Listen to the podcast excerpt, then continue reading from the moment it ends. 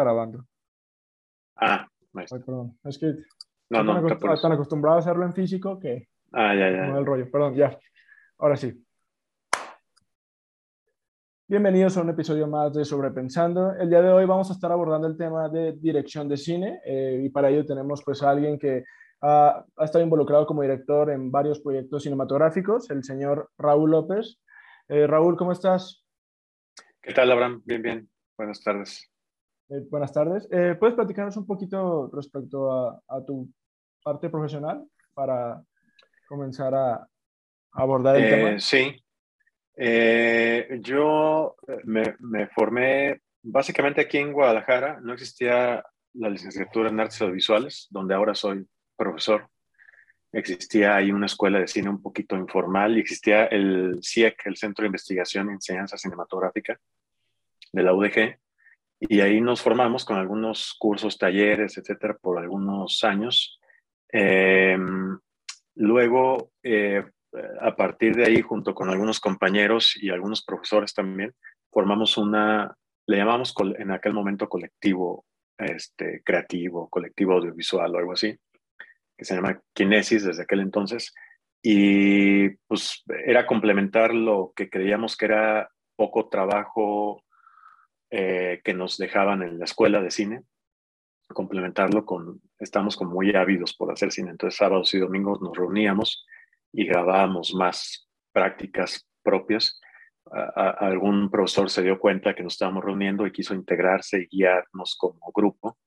Y entonces eso se fue conformando como un grupo que eh, continuó haciendo proyectos que eran propuestos por algunos de los miembros y luego también algunos proyectos comerciales. Con el paso de los años, eh, Kinesis se convirtió en una compañía formal, ¿no? se constituyó, etcétera. Pasó a ser Kinesis Film House muchos años después, pero surgió de ahí y ahí, eh, pues eh, a, partir de Kinesis, cada quien hace su trabajo independiente también, pero a partir de Kinesis hemos eh, rodado, no sé, un sinfín de cortos de ficción, te envié solamente algunos de ellos, algunos documentales en coproducción con algunas otras compañías y en realidad nunca habíamos hecho algún largometraje de ficción hasta uno que hicimos hace poco tiempo que se estrenó en el festival aquí en, en octubre.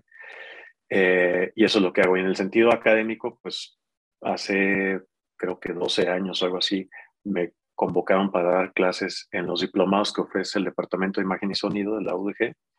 Posteriormente en la licenciatura en artes audiovisuales, donde imparto la asignatura de realización, de dirección de ficción, básicamente, porque luego hay un momento eh, que los chicos van a rodar documentales, pero yo me encargo de la parte de, ficción. Y desde, el semestre pasado también me invitaron en el ITESO a dar un, un, taller que le llaman taller de proyectos creativos, donde trata también de que filmen proyectos de ficción muchachos. Y en eso estamos. Ese sería el resumen. Ok, interesante, bastante. Eh, pues, o sea, lo que me llama, lo, lo, que, lo que me pregunto yo eh, es cuando se arma este colectivo audiovisual, ¿no?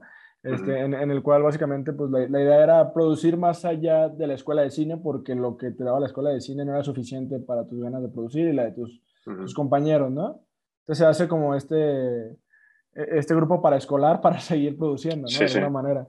Eh, y, y, bueno, eh, la pregunta es, obviamente esto lo hacían como por, um, ¿cómo decirlo? O sea, no, no tenía una retribución específica de este tipo de, de, de, trabajos, ¿verdad? Era más, más que nada como por querer explotar sí. este, piedra, ¿no? Picar piedra para eh, ver qué sale. Sí, estábamos muy, teníamos, lógicamente también yo creo por la edad no sé, la, las circunstancias tecnológicas, económicas no eran las ideales, digamos, para andar filmando, pero teníamos una avidez así muy, muy importante para, para filmar, porque nos dejaban eh, prácticas de vez en cuando, pero queríamos más y buscábamos material para adaptar de cuentos cortos, alguien proponía alguna idea, íbamos directo al guion técnico a escribirlo, porque lo que más nos surgía era llegar al set, no entretenernos en la escritura de guiones literarios. Luego, por supuesto, que empezamos a sufrir de falta de consistencia y problemas argumentales, pero era, era tal el ímpetu que pues íbamos por ahí, íbamos por casi, casi, queríamos estar rodando cada tres semanas, algo. Y también al mismo tiempo probar nuevas tecnologías, porque era un momento donde estaba transitando de el cine solamente hacerlo en cine en 35 o 16 milímetros y empezar a, experimentar con cámaras digitales, todavía no de alta definición, pero de... Que es como la llegada del cine digital, ¿no? Exacto, por ahí estábamos. Pasa a ser un parteaguas, ¿no? Sí, y entonces parte de ese ímpetu era también probar una nueva cámara. Un conocido acaba de comprar una nueva cámara y queríamos probarla. Yo mismo me compré una cámara de 16 milímetros usada y en el afán de probarla, de comprar un poco de película, acabamos haciendo alguna vez un mediometraje de casi 40 minutos y cuando originalmente nada más queríamos probar si funcionaba la cámara y lo llevamos hasta allá porque teníamos ese, ese empuje, digamos que ahora que tengo contacto con estudiantes de cine y eso, eh, eh, trata uno de impulsarlos hacia allá porque eh, el cine a veces produce miedo ¿no? Es, es, algo gigantesco y parece complejo, a veces más de lo que en realidad es. Y eso como que inhibe a los muchachos de sus energías y, te piden que seas muy serio, que seas maduro, que cuentes historias con cierta densidad y no sé qué. Y, y como que eso va menguando eh, la pasión que se debe sentir por el cine, de salir y hacerlo como sea, con el celular, con, y ahora habiendo tantos medios. Si nosotros hubiéramos tenido estos medios, hace 20 años, pues veto a saber, o sea, capaz que hubiéramos filmado el doble de cortos o algo porque ahora está muy a la mano. Antes era muy complicado y, además si querías llegar a un festival, aunque hubieras grabado en video, había que llevarlo a 35 milímetros necesariamente. Era un problema. Sí, eso de como la mutación, vaya, del 35 al digital, eh, se, me hace interesante porque la otra vez estaba escuchando un podcast eh, llamado Migala, que, el podcast era sobre cine, ese episodio, y estaban, ah, mencionaban algo bien interesante respecto a ello, de que en realidad los cineastas eh, no precisamente empezaron a hacer, o empezaron a abarcar mucho el, el, cine digital porque quisieran. O sea, que, que en sí obviamente habrá quien tenga sus predilecciones, pero sino que el motivo principal es porque era como más barato hacerlo.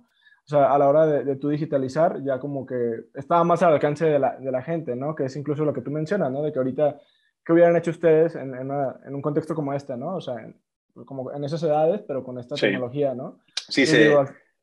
se, se, hace más, más, no sé, más accesible es la palabra. Sí, eh, eh, algunos le llaman la democratización del cine, porque el cine era tan costoso, sigue siendo costoso, pero en el sentido de, lo que siempre cuesta la producción, los sets, etcétera, los sueldos. Pero antes lo más costoso, incluso en, el cine mexicano, podía llegar a representar el 40, 50, 60% el negativo solamente.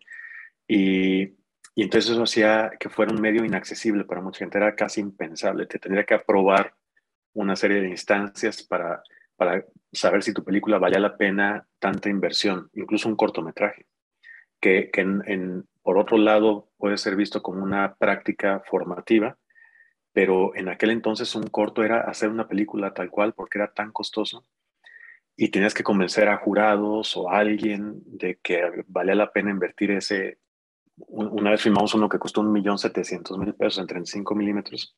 Y era un corto, Sí, un corto que, que las ventas fueron muy limitadas, que no tiene salida, que eh, eh, eh, era, era, un mundo em, muy complicado, digamos. Y sí, la alternativa de, del video, del cine digital, pues expandió la, la, la, posibilidad a mucha gente que le hubiera sido imposible filmar para que filmara, pero al mismo tiempo trajo ese beneficio y creo yo que trajo también otros tantos no, no beneficios como que ahora hay mucho. Uno teclea ahí en YouTube cortometraje y te pueden aparecer varios cientos de miles.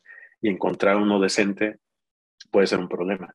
Antes se filmaban, no sé, 10, 15 cortometrajes producidos por el IMCINE México y había al menos una garantía, al menos técnica. Te podía o no gustar lo argumental, alguna otra cuestión temática, pero había una garantía técnica y ahora te puedes encontrar cualquier cosa. Entonces, sí está al alcance de la mano, pero eh, para qué, cómo encontrar entonces en ese mundo la calidad, eso se volvió ya el otro problema. Es, esto que, que mencionas, no sé por qué me, me, trajo a la mente un ejemplo que no sé si la, la, llevaste a divisar alguna vez, eh, la película de los jefes de Cartel de Santa. ¿La viste? Sí, sí. Ah, pues bueno, justo es eso, ¿no? Como, como de que sí está al alcance de la, de, la mano, o sea, al alcance de todos, pero encontrar algo bueno es, complicado. Y justo eso de los jefes se me hace como ese ejemplo, ¿no? De, algo que, se, que intenta ser llevado a cabo a lo mejor de manera como muy sencilla, como, como producido acá rápido, pero al final de cuentas, a nivel cinematográfico, pues no termina de funcionar, ¿no? O sea, porque... Sí. Digo, porque el hecho de que, de que tenga las herramientas no quiere decir que, que vaya a haber algo bueno, ¿no? A nivel técnico o a, nivel actoral o a nivel lo que sea, o sea. Sí, pero por otro lado también si se consideraba que a lo mejor había mucho talento que por no acceder a las herramientas no podía mostrar lo que podía hacer y que ahora puede, pues es como una especie de balance. Pasa lo mismo yo creo con la música.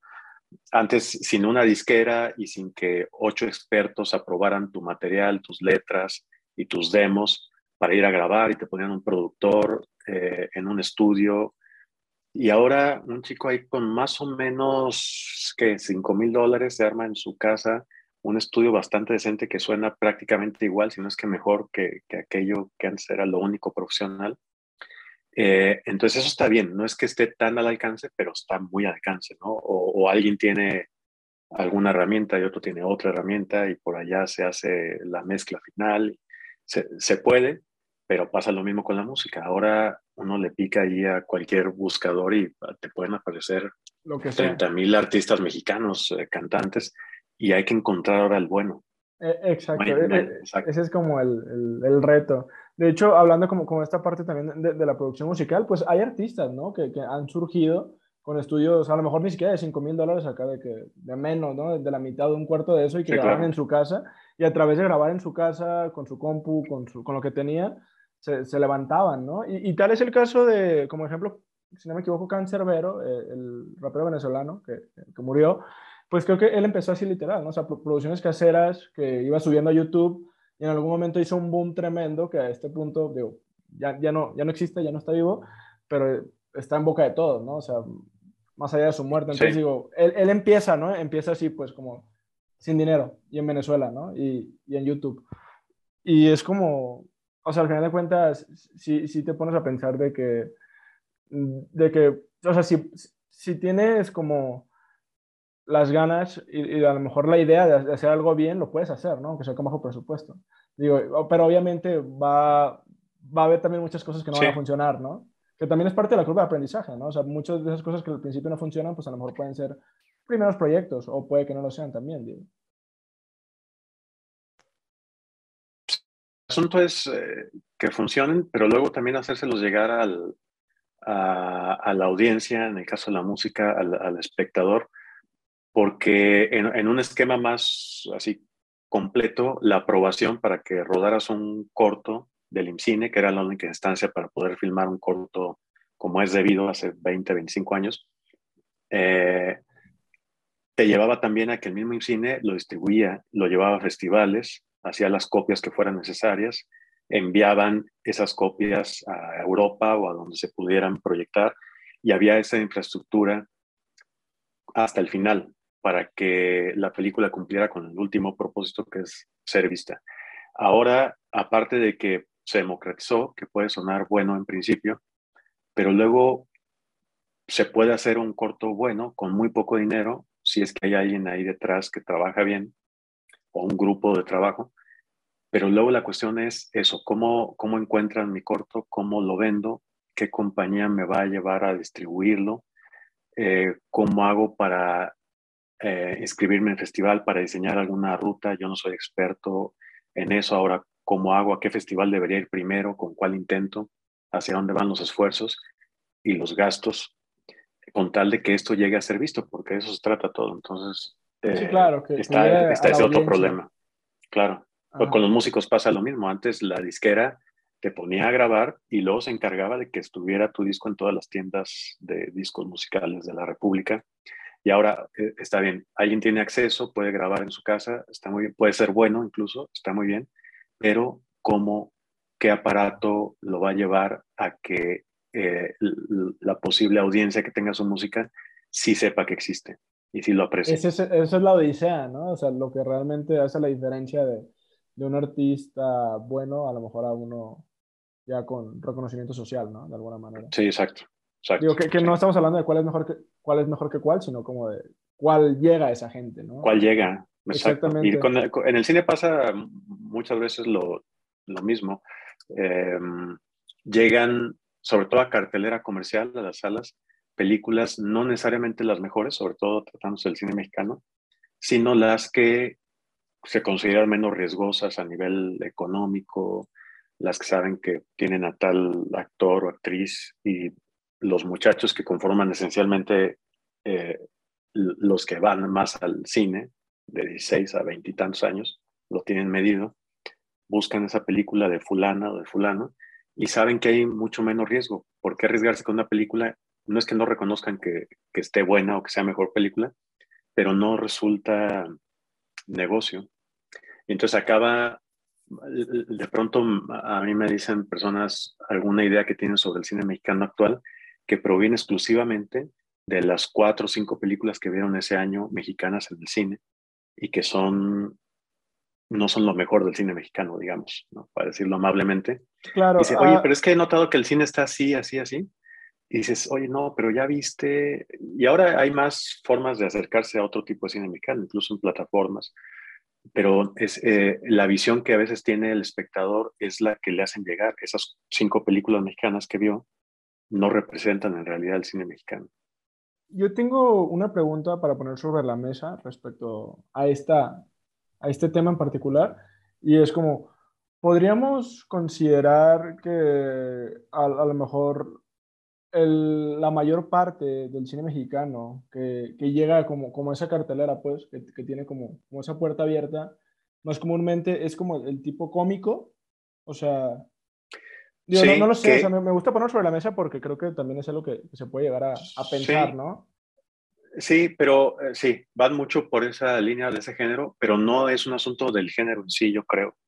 Por la comedia es un grandísimo género. Exacto. A mí me parece que, o sea, si, fueran buenas comedias, nadie dice nada, ¿no? Pero el, tipo, el asunto es el, el tipo de comedia, el tono de comedia, la inteligencia de comedia. Esa es, esa es otra cosa. Entonces, no es la comedia en lo global, sino ese tipo de comedia casi casi de sketch televisivo de los años noventas que lo alargan a dos horas, le agregan unos elementos cursis, algún desnudo frontal y eh, basta. Entonces, eh, digamos, mm, menospreciar o hasta satanizar el género de la comedia no me parece, así como el horror de pronto, ¿no? Son los dos grandes géneros que cuando uno habla con algún distribuidor te dicen, comedia y horror funcionan, va a funcionar. O sea, si me hablas de algún otro género, ya tenemos que escuchar con más atención porque eh, se activan las alarmas, digamos. Pero si alguien empieza un pitching hablando de comedia o horror, todo el mundo presta atención inmediatamente porque eso, independientemente que acabe siendo buena o mala película, hay un potencial de venta y, hay un atractivo para con el espectador joven, que son los que más pagan por ir al cine y, en plataformas también son los que más acceden. Entonces, de pronto no les importa si es una buena película de horror. Si es buena, mejor todavía. A la larga, capaz que hasta trae más dinero. Pero no necesariamente tiene que ser buena. Tiene que tener los elementos, las herramientas de venta, el cartel, el, la cara de un actor, el eslogan, eh, basado en una historia real. Tiene que tener algún elemento que ellos puedan vender. Y con la comedia lo mismo. Con la comedia de este tipo, ¿no? No, sí, y aparte, siento que, que, tú dijiste algo ahí muy claro, que obviamente no, no vamos ahorita a decir toda la comedia, pero digo, ah, una, una, una, buena fracción de la, de la comedia que sale, sí es como este tipo de sketch, ¿no? O sea, como con cinefoto muerta, pues, o sea, y, y justo esto me, me hace como, me, me recuerda a, a las novelas, ¿no? las novelas que, que vemos eh, por parte de Televisión de Azteca que manejan estos planos abiertos, estas tomas desde arriba y para conectar como de una ciudad a otra, pero simplemente, pues digo, obviamente uno no, no, puede a lo mejor demeritar, ¿no? O sea, lo que puede llevar a hacer esas producciones, tiene su chiste, obviamente, pero sin embargo, digo, a, nivel, digo, sin, como en un modo cinematográfico como que no, no funciona tanto, ¿verdad? O a lo mejor no, no es lo que, lo que mayor se puede explotar quizás. Pero digo, esto es un ejemplo de algunas, porque yo, también hay otras comedias mexicanas buenísimas, o sea, que bueno, yo como siempre menciono ahí en, los podcasts de cine, a mí me encanta Rudy Cursi, O sea, es una comedia, ¿no? Pero en sí es, a mí me encanta, pues digo, no que sea la mejor tampoco. Eh, em, es un, yo creo que es un tema ese de la, de la comedia. O sea, yo no sé mucho del, del, tema. Hicimos esta película eh, en tono de comedia, pero antes de eso tuviste los cortos, pues más bien andamos por otro lado. Que la película es Domingo, para, para, quien nos esté escuchando, Domingo, la película, una película de, de comedia, ¿no? Eh, dirigida por Raúl López y protagonizada por Lalo Covarrubias. Lalo Covarrubias. Es una película que surge de un cortometraje, este, que también dirigido por ti y protagonizado por, por Lalo también, si no me equivoco, ¿verdad? Aquí por Raúl López. y, y, protagonizado por Lalo, como dije. Entonces digo, pues esto es Domingo, ¿no? Esta, es la, película de comedia que, de la que estamos hablando en este momento. Y sí, sí ibas a mencionar que antes hacías eh, otro tipo de cosas, ¿no? Como más... Hacíamos otro tipo de cosas y cuando nos acercamos a la comedia, eh, sí, drama, eh, temas demasiado densos en un tono demasiado solemne y, no sé, de pronto se puede confundir el cine bueno con demasiada seriedad, solemnidad y no tiene que ver, a veces el, yo creo que la comedia o algún otro género puede ser un vehículo más eficiente para comunicar algo, para entablar una relación con el espectador sobre algún tema, incluso un tema complejo. Tal es el caso de Luis Estrada, nada más como sí, comercial. sí, exacto. Él un análisis así sobre la realidad política violenta mexicana a través de un dispositivo eh, agradable, cercano al espectador, hay que hacerlo de forma inteligente, como lo suele hacer, etcétera, pero es hablar de algo complejo de manera sencilla, que yo creo que ahí radica, en eso radican las buenas películas, no en complejizar algo que ya es complejo, sino tratar de llevar a imágenes y sonido algo complejo, pero de manera muy sintética, simple, directa. A mí me parece que eso es, eso es bueno. Y está subutilizada la, comedia en México, creo, porque no se trata de, decir dos o tres palabrotas y de un albur y, de pronto creer que eso, eso, es, comedia o eso tiene alguna densidad. Se podrían tratar temas muy fuertes y mira que tenemos problemas en México a través de la comedia. Si tanto nos fascina la comedia, entonces está perfecto, usémosla, pero, pero el tema es por qué la tenemos que utilizar de esta forma. Ahora, por otro lado, yo creo que, eh, no sé, películas así como Nosotros los Nobles o Cindy la Regia y tal, que están muy bien hechas, funcionan muy bien, eh, no son tanto así de, de mi agrado, pero eh, de ver esa película así de bien hecha y muy formal y muy académica, a ver una equivalente pero americana, con Adam Sandler o Jim Carrey, yo prefiero ver la mexicana. Pero más bien estaremos hablando de, de, otro tipo de comedia que ni siquiera cumple con esos estándares profesionales. Es algo que de pronto parece que se lo escribieron en 15 días y parece que ni ensayaron eso. Y el actor haciendo el mismo personaje que tiene ocho películas haciendo lo mismo. Es, e, es como demasiado eh, no sé cómo llamarle, flojera, demasiada displicencia, demasiado abuso para con el espectador, digamos, con tal de sacar dinero rápido. Entonces, incluso no tendría problemas yo en lo personal con, con las comedias que no tratan nada de demasiado importante, pero que están muy bien hechas, como, como oficio de escritura, de dirección, de fotografía, no fallan si de todas maneras vamos a ver alguna de esas americanas, inglesas, no sé qué, pues veamos la mexicana. Claro. Sí, y tal es el caso, por ejemplo, de una, una buena comedia mexicana que, que creo que tiene un poco de, de, la parte buena que tú dijiste, es Club de Cuervos. Eh, la verdad, digo, no es la mejor, pero sí tiene cosas muy chidas. También tiene cosas muy de novela, pero en sí es buena.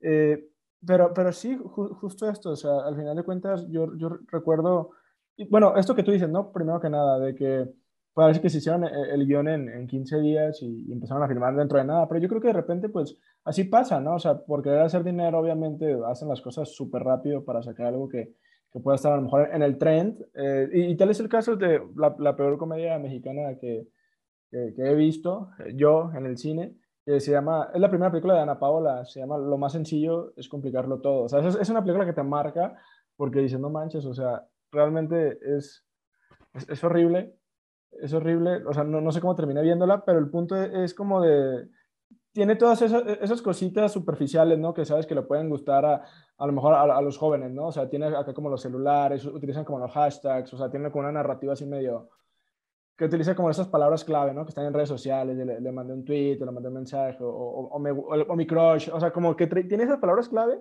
que como que la visten y, y pretenden llegar a ese público fácil, ¿no?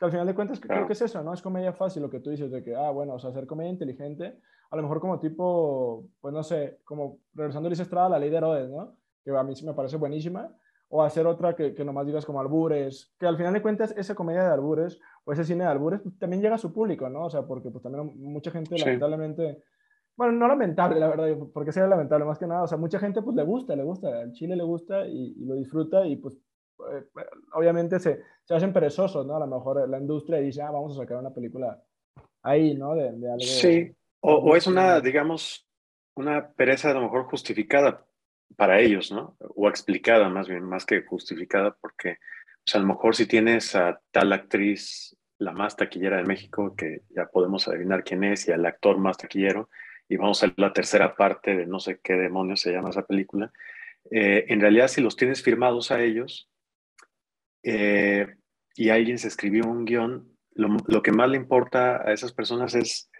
pues que que sigan estando firmados ellos, que aparezcan en los carteles, que es la tercera parte, que si hace el 70% de taquilla que hizo la segunda, para ellos está perfecto, que el presupuesto no supere tanto. Y si alguien se escribe el guion, a lo mejor exageré 15 días, pero se lo escribió en un mes o en dos, y alguien lo medio revisa, incluso si son capaces de encontrar inconsistencias, absurdos, eh, eh, diálogos expositivos que no deberían estar en ninguna película, eh, no sé, personajes muy planos y con muy poca densidad, situaciones inverosímiles, no sé.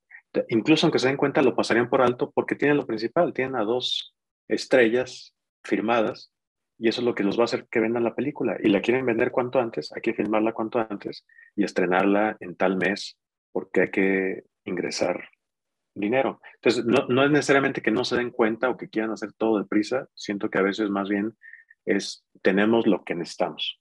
Y pueden mandarle al guionista a reparar ahí un par de cosas que no, que escriba otro final, no sé, para la cuarta parte.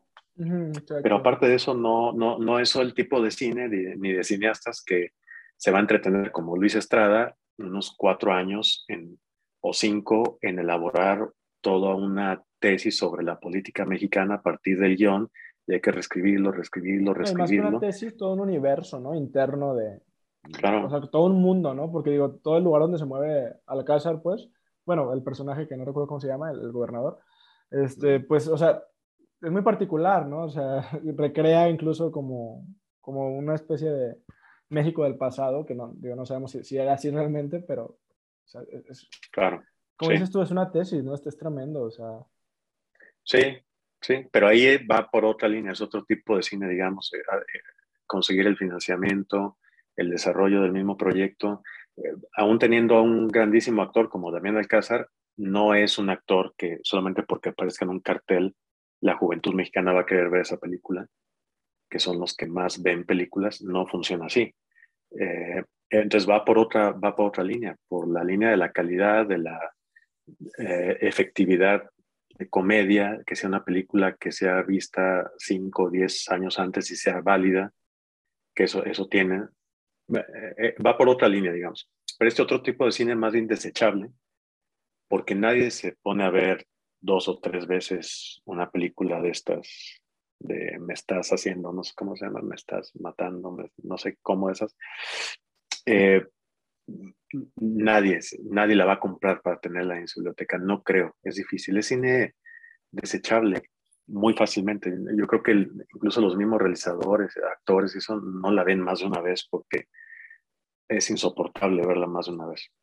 No, hace falta ser un gran espectador, pero es algo que un grupo de chicos el domingo están en un centro comercial y dicen, mira, vamos a ver la nueva de fulano o sutana y se meten a verla. Ese es, ese es el punto. Y claro. Está bien, está bien eh, que exista, está bien porque la construcción de industria y de, de que el cine mexicano genere recursos incluso compañías de producción privadas con capitales privados, eso está, está siempre bien.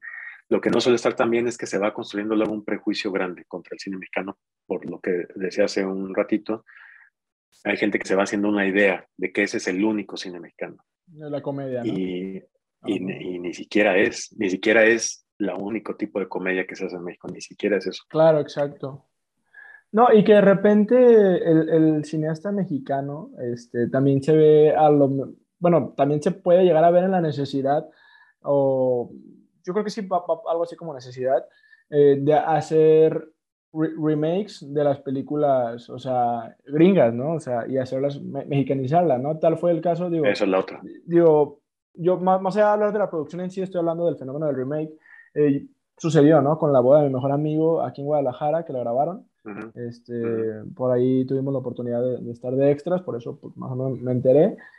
Pero digo, e, es eso, ¿no? O sea, al final de cuentas, de hecho se me hizo bien interesante porque digo, al mismo tiempo que yo estaba ahí como, como en el rodaje ahí de, extra, pues también como que eh, hice un paralelismo mental a, a, la película original. Entonces era como, ah, mira, están recreando. Ya cuando la vi en el cine se, me hizo, se me hizo un, experimento raro, ¿no? Se, me, se, me, hace, me da un poquito de morbo cuando veo que hacen ese tipo de cosas solamente por hacer la comparación que, también ya ha pasado antes, incluso no aquí en México, sino también en, en Colombia, si no me equivoco, no, recuerdo si fue Colombia, que hicieron un remake de Breaking Bad, ¿no? Que, que agarran cosas de éxito y, que se llamaba Metástasis. Este, sí, sí, sí, sí, lo vi. Y creo que es en Colombia, ¿no? Entonces, a lo que me refiero es, nomás para cerrar el, punto, es eso, ¿no? O sea, como también para, para traer como gente, para que te volteen a ver, para hacer algo de éxito, o sea, tomas algo que ya tuvo éxito en el modelo a lo mejor americano y pues a nivel mundial y pues lo replicas, ¿no? O sea, también eso, eh, pues no sé, o sea, siento que, que de repente, yo, yo, en lo personal podría pensar que se, se, puede hacer más, ¿no? O sea, si, si, estás gastando en esa producción, ¿por qué no gastar en otra, ¿no? O sea, que, que, que pueda valer la pena. Pero digo, también no lo satanizo, no lo satanizo, creo que... No, pues si, si es capital privado y si hacen lo que quieren y si tienen un modo de recuperar eso y es un plan de inversión, o sea, está bien en ese sentido. Eh, lo otro es una decisión más bien, yo creo, personal de los creadores involucrados, porque mm, es cuestión de tener a lo mejor cierta claridad, que no debe ser la misma en todo mundo, pero una claridad de, de por qué hace cine, para qué hace cine, eh, qué, qué, qué, quieres del cine para ti. Y, y, a lo mejor, si te ofrecen hacer una película como las que mencionas, pues puede representar un ingreso económico a lo mejor por encima de la media, ¿sí? Y si eso quieres del cine, eh, está, está bien, ¿no? Nadie, pero luego puede haber otras personas que más bien lo que quieren del cine, pues es eh, generar, por ejemplo, material original, eh, trabajar con amigos, divertirse, tocar un tema que te, que te duela, que te involucre, que creas que va a dejar algo, que va a abrir alguna sensibilidad en el espectador, que vas a poderte comunicar por medio de esa pantalla con alguien a otro nivel, hablar de cosas complejas a, otro nivel. Si quieres eso del cine, entonces eh, esto otro no te va a ser suficiente. Y no, no es que no te guste ir a una alfombra roja o que te paguen como se le debería pagar a todo el mundo.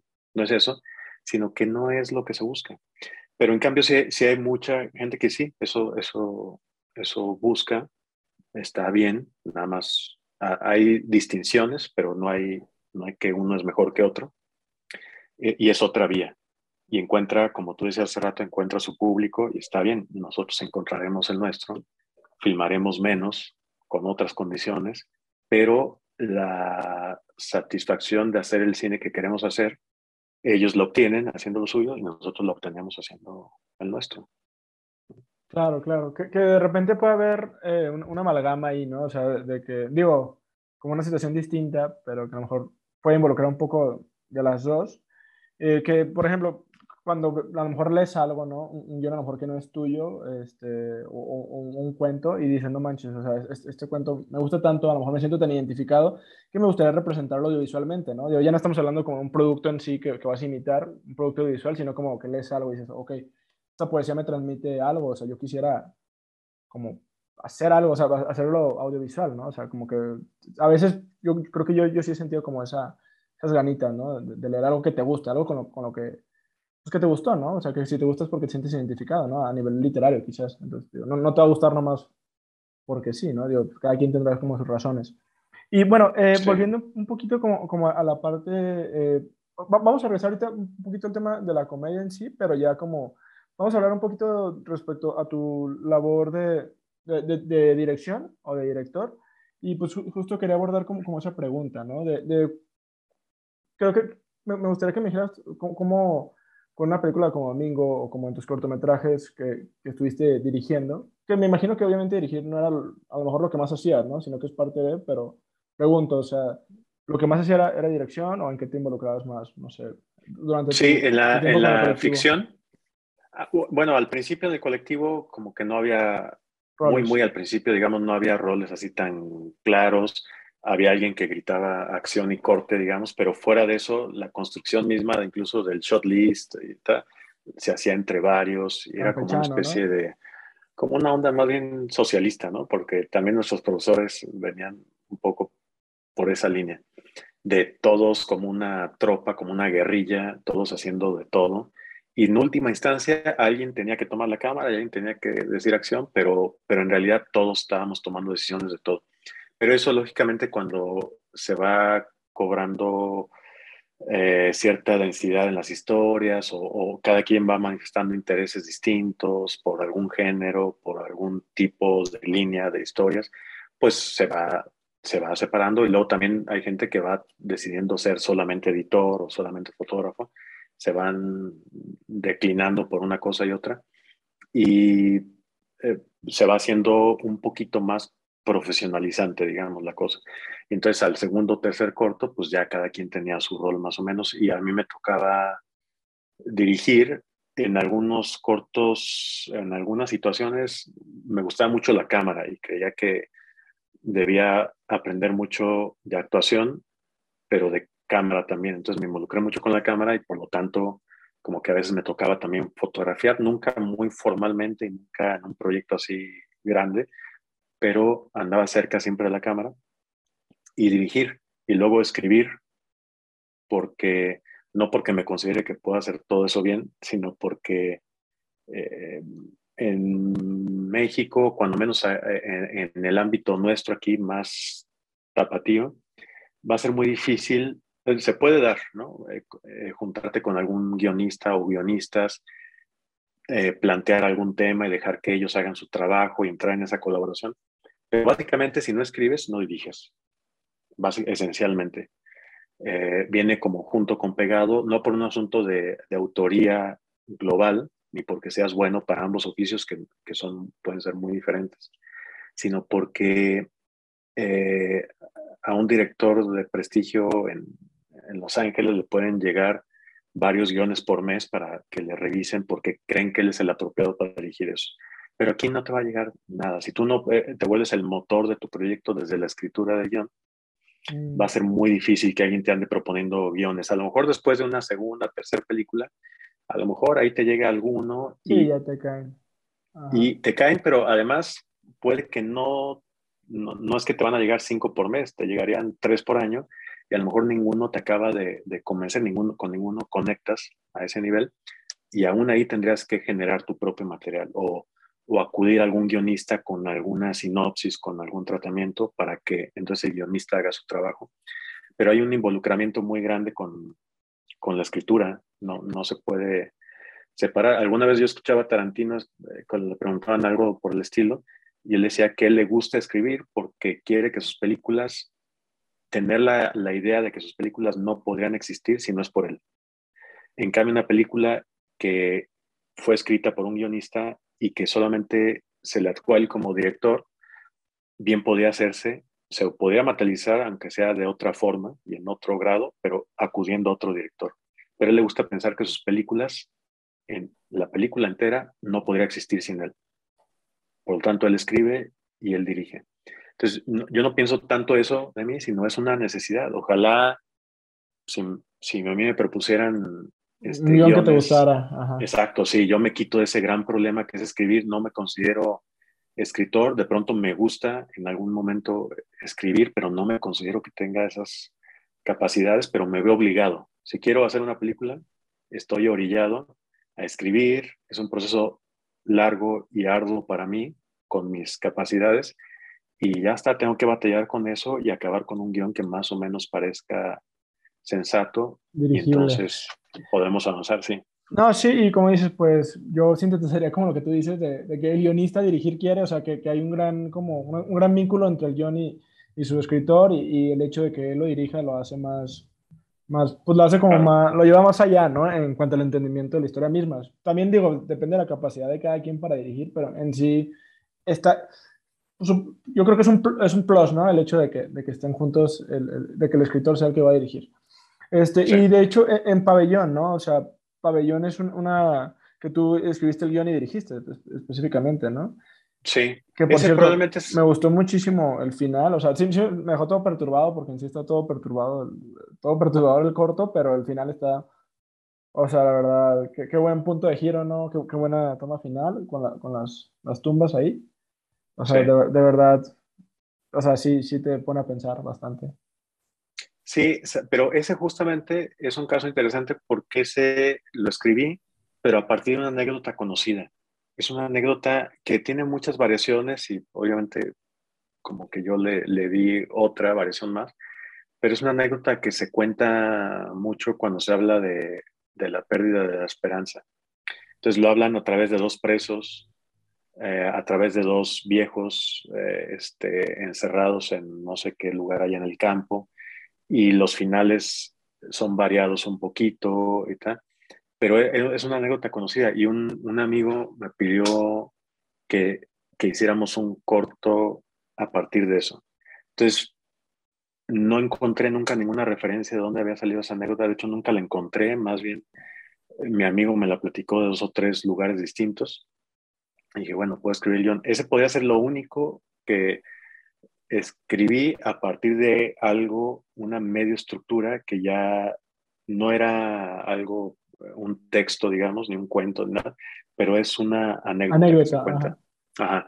Y entonces ah, de ahí, de ahí la saqué. No se le puso en los créditos ningún, ninguna referencia porque ni siquiera logramos averiguar si había un origen de esa anécdota. Es como, no sé, como un dicho así mexicano o algo, y no pudimos. Lo que hicimos fue llevarlo al hospital y a, ese final que tú comentas, a que fuera un viejo y un joven, o sea, hacerlo un poco más nuestro. Pero ese corto fue el único que vino de una idea externa. Los demás siempre vinieron incluso... Ah, bueno, y hay otro, Amnistía, que ese sí es un cuento del profesor que, que se unió al colectivo cuando recién se formó. Él era escritor y tenía un cuento que se llama justamente Amnistía y ahí, fíjate, digo, no sé si sea interesante para ti o para, para los espectadores, pero eh, pasó justo algo que yo no había experimentado con material que ya estaba escrito. A pesar de que yo escribí el guion, pero había un autor del cuento y ese autor era mi maestro y estaba muy cerca de él y a él no le gustó el corto, como lo firmamos. No, no le gustaba porque la, la, idea que tenía su cuento es... El que lo escribió, ¿no? Exactamente. él, e, él, estuvo en prisión y el, el, cuento trata, narra una prisión mexicana y su idea de una prisión mexicana era de hacinamiento. Ocho presos compartían una celda de dos por dos y e, ese tipo de, de, de, de prisión que suele ser la más común en México. Y nosotros tratamos de, llevamos el corto a otro lugar mm, por por complicaciones de producción, pero también por una convicción de temática sobre el protagonista y su vacío, su vacío existencial y una cárcel vacía, digamos. Se ven algunos presos aquí y allá, pero esencialmente están las paredes muy limpias, casi clínico.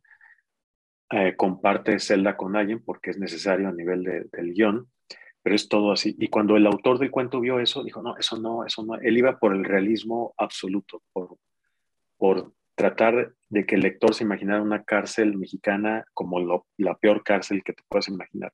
Y nosotros nos fuimos por otro lado.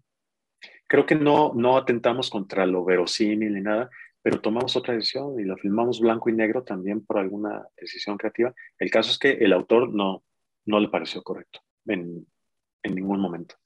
Entonces yo me quiero imaginar las, las personas que están constantemente tratando con un guionista y que tiene una idea y uno se ha encargado de materializar ese guion, cada decisión que toma sobre los sets, sobre el vestuario, sobre el casting, eh, tendría, vendría eh, cuestionada.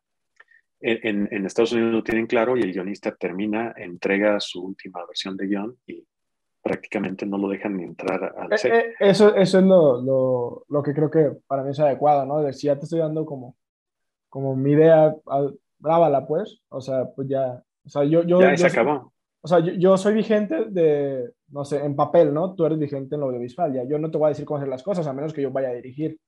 Claro, pero tienen esa, esa separación de oficios muy clara en Estados Unidos, mm. en general, ¿no? Hay excepciones, pero en general tiene esa separación clarísima y el guionista luego al año puede ir a ver su película a, algún screening o a, un cine y capaz que dice, no, ese personaje yo no lo planteé así, eh, eh, tan sarcástico, yo lo imaginaba que no, él no habla en ese tono.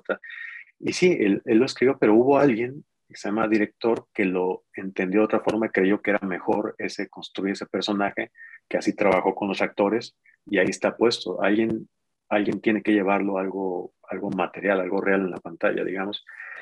Pero ahí no habría desacuerdo, ¿no? Eh, cada quien cumplió con su oficio, hay un desacuerdo interno, digamos, de guionista ya, pero aquí eh, no, no existe esa separación tan clara, casi nunca. Y entonces, el caso también de, de, Shining, Resplandor de Kubrick, que creo que tuvieron esos problemas creativos. Ah, con el autor de la novela, sí. Ajá, con ah, Stephen, King, ¿no? Que se hizo, pues ya es que se hizo la, la, anécdota, ¿no? De que terminaron mal. Porque... Sí, y uno puede ver The Shining y es una gran película. No sé en qué está exactamente en desacuerdo Stephen King, pero seguramente él tenía una idea muy concreta de algo.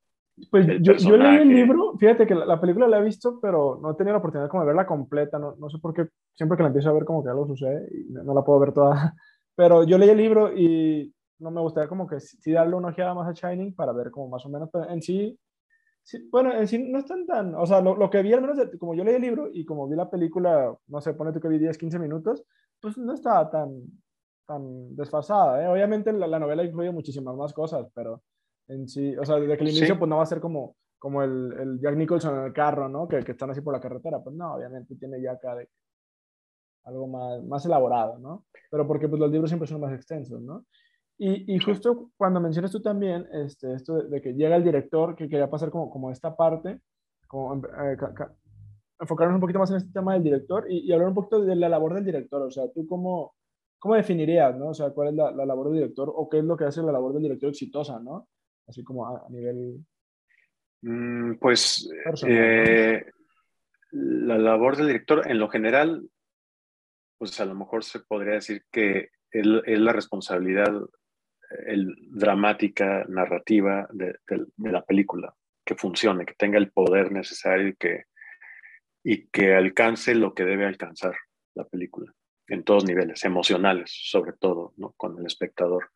Esa sería la máxima responsabilidad. Más precisamente, pues la puesta en escena y la puesta en cámara. E, es eso.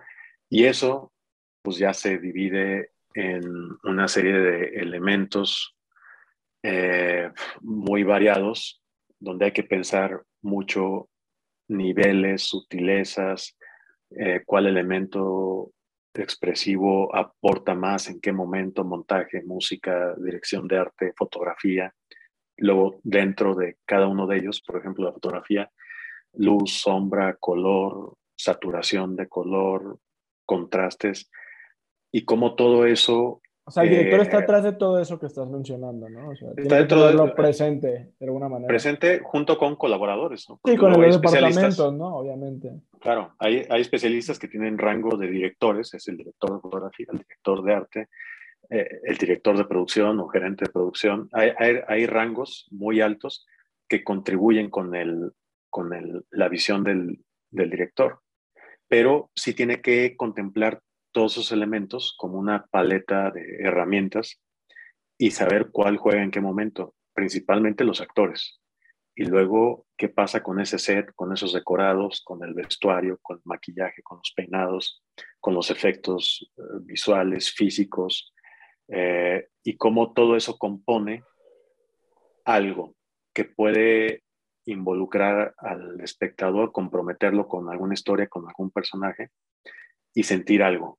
No solamente entretenerlo, sino que idealmente llegar a ese nivel de entretenimiento que no es fácil y superarlo para que sea un involucramiento total, un compromiso total, que si el personaje ese principal sufre, haya la mayoría de los espectadores, habrá alguno que no, pero ah, sufran con él. Si padece algo, que estén con él, que lo acompañen. Eh, eh, de, eso se trata, de, de, problemas humanos y o sociales, y cómo todas estas, este, estas herramientas de las que disponemos colaboran con eso. Habrá algunas que hay que pausar por algún momento. En este momento la luz no juega tanto o los colores no importan tanto. Es una escena a lo mejor de eh, transitoria, es la secuencia de créditos o no sé qué. En ese otro momento lo único que pesa es la actuación. Nos olvidamos de todo y acá hay que apuntarle a los actores y los dejamos que hagan lo suyo. El, peso de esta escena está en la interpretación y habrá otras escenas donde el montaje, por ejemplo, sea habría que potenciarlo y habrá otras donde el arte y la disposición de props, utilería, decorados, eso sea, eh, eh, eh, ellos lleven el peso de, la escena. Entonces es una cuestión de balances, de saber qué herramienta, hasta dónde la uso, en qué medida, en Que al final de, cuentas, todos, todos estos factores que tú mencionas, o sea, como, como dices tú, o sea, una escena puede requerir esto, otra escena puede requerir lo otro en el montaje, esta otra puede requerir lo otro en props, pero que al final de cuentas todas esas escenas unidas tienen que tener como un tono que funcione, ¿no? Que al final de cuentas... Eh, esa es la otra. Es como la otra dificultad. De, que no puedo hacerlo nada más de, ah, mira, aquí ocupo esta y que una escena no tenga que ver con otra, ¿no? O sea, tiene que tener como algo que las, que las haga ser hermanas, ¿no? O sea, que tenga la misma eh, sangre. Eso es otra gran dificultad, que el, el cine el espectador lo percibe a través de 90 minutos, 120 minutos de forma continua, pero en realidad se filmó a lo largo de 5, 6, 8 semanas probablemente y no de forma progresiva. Eh, se, se filmaron escenas y emplazamientos dentro de esa escena, no en orden cronológico, sino en, un, en una conveniencia entre producción y dirección, y, hay que contemplar que todas estas decisiones que mencionaba hace ratito, como tú dices, ah, deben eh, componerse luego en una unidad tonal y en una unidad eh, rítmica y en una unidad general y que los personajes, los actores que estuvieron interpretando eso en escenas discontinuas durante dos meses, en realidad tienen que generar un personaje que en dos horas en el lapso de película de tres días de la vida de su personaje generen esa angustia creciente. Entonces hay, algo para vigilar como director que está por encima de eso. Se vuelve muy mecánico, muy técnico, una serie de notas, de documentos, de cosas que trae uno para, porque en última instancia estás dirigiendo solamente una escena, incluso un emplazamiento de esa escena, solamente un ángulo, un fragmento, pero sin perder de vista que eso integra una escena y esa escena una secuencia mayor y esa secuencia conforma una película. Y entonces las indicaciones puntuales sobre lo que estamos filmando en ese momento tienen que ver con esta puntualidad, pero también con todo lo otro que está por encima. En qué momento estamos de la película, el espectador se acaba de cansar de una escena muy tensa y ahora tenemos que filmar un plano de relajamiento y esta cámara no se puede mover a más de esta velocidad, porque hay que tener ese grado de conciencia, idealmente. Ahora, estamos hablando del, del oficio ideal del director y eh, lo que intentamos hacer. Ahora, si, si preguntas si lo logramos, pues no, no, no siempre. se intenta. es, es, que también es como, o sea, ya, ya viéndolo, ya teniendo en cuenta lo, lo, que ya mencionaste, ¿no? Y viendo la gran escala, como, quita, como que tienes un píxel, ¿no? Y de repente le quitas el zoom y ya ves toda la imagen completa. La, la, verdad no es fácil, o sea, realmente no es para nada fácil. Tampoco vamos a decir que sea lo más difícil del mundo, pero en sí no. O sea, si buscas hacer algo fácil, pues mejor no dirijas. O sea, en ese sentido, puede haber algo que sea más sencillo. No sé, no, no voy a decir que, ya depende de para quién, que se le haga más fácil que, pero en ese sentido, si a lo mejor, si buscas que sea fácil, no dirijas, o sea, mejor busca lo que a lo mejor sea más sencillo, tal cual. Es, como lo que quiero decir. Y, y justo que quería llegar, llegar, al punto y quería hacer una, una pregunta que, eh, que, en sí a mí, creo que desde la semana pasada me, generó un poquito de ruido. Este, y, y quería hablar, obviamente, de la relación entre el, director y cinefotógrafo, ¿no? De, cómo, cómo, estos dos hacen como que funcione la parte visual, ¿no? O sea, en, en cuanto a cuadros. Pero, pero antes de ello es, es el punto de, o sea, eh, ¿qué hay acerca o qué opinas tú o, lo has hecho del director que hace cinefoto en el, en el mismo? ¿Sí sabes? O sea, sí. normal, no sé, o sea, como que, ¿qué, mm. opinión te apremia, no? O sea, de que, ok, quiero eh. dirigir, pero también quiero hacer la foto porque tengo ciertos cuadros y el guion pues es mío y yo lo quiero dirigir, pero también quiero hacer la foto, que es el los dos, ¿no? O sea, what, what the fuck. Pues mira, eh, pienso en, en, muchas variables. O sea, una en general eh, no es una mm, práctica que le agrade a los productores, ¿no? Porque el, el, director requiere tanta abstracción, concentración, dedicación a algo, que estar pensando en la exposición, en la apertura, en el diafragma, en la dirección de las luces, en una difusión, eh, es eh, materialmente, o sea, técnicamente complicado imposible que hagas las dos funciones bien. Okay, okay. Eh, en principio, ¿no? Luego hay grandes excepciones en el cine, las hay. Y luego hay el tipo de película que quieras filmar, lo, lo hay. O sea, eh, el mariachi de Robert Rodríguez no solamente hizo la foto, la dirección, sino el sonido, y él mismo se empujaba a veces para hacer el dolly en una silla de ruedas. Bueno, eh, pero ¿qué salió? Esa película, el mariachi y es Robert, Rodríguez, con sus capacidades, exacto. Nunca tuvo ocho lámparas HMI acá gigantescas para iluminar, tenía dos fotolámparas que él mismo las acomodaba. Entonces, no, no se trata a veces de absolutos, de que eso no se hace o eso siempre se hace, sino un poco depende. O puede ser una película documental donde el mismo director suelen a veces hacer la cámara B o la principal en buena parte de la película o en toda y funciona bien. Eh, eh, en una película más convencional, en términos de producción, de todo, un productor no lo debería permitir, creo yo. Eh, se vuelve complicado. Entorpece, ¿no? Se entorpece, aunque luego también a, ese nivel hay excepciones. Soderbergh es una excepción. Se, aparece como fotógrafo bajo un seudónimo, pero él, Peter ¿Cómo se llama? ¿Cómo dijiste? Pero, Soderbergh, Steven Soderbergh, el de Traffic, etc. etcétera. Él aparece como Peter Andrews, como seudónimo, pero es él, el fotógrafo. Y él, pero él no arrancó así, él arrancó trabajando con fotógrafos y de a poco se fue entendiendo cuál era la mecánica ideal de rodaje para él, cómo iluminar muy eficientemente. Seguramente tiene un departamento de cámara que está muy atento a todo. Su parte de fotógrafo la resuelve muy rápido y de forma muy eficiente, Mm, sin distraerse. Y es un tipo que tiene tanta experiencia filmando, no sé cuántas, tendrá 15 películas ahora, que uno puede entender más que, que sí tenga cierto control de los actores, de la puesta en escena, mande poner una gran lámpara y su gaffer se encarga de eso y con eso es suficiente. Y uno ve sus películas y no gozan de una fotografía preciosista, de nada de eso, sino que cumplen, pero se ve que él quiere estar detrás de la cámara él quiere tener ese control. Y quiere... Llega un punto que lo hace bien, como dices tú, logra dominar y llega un punto que claro. la complejidad, ¿no?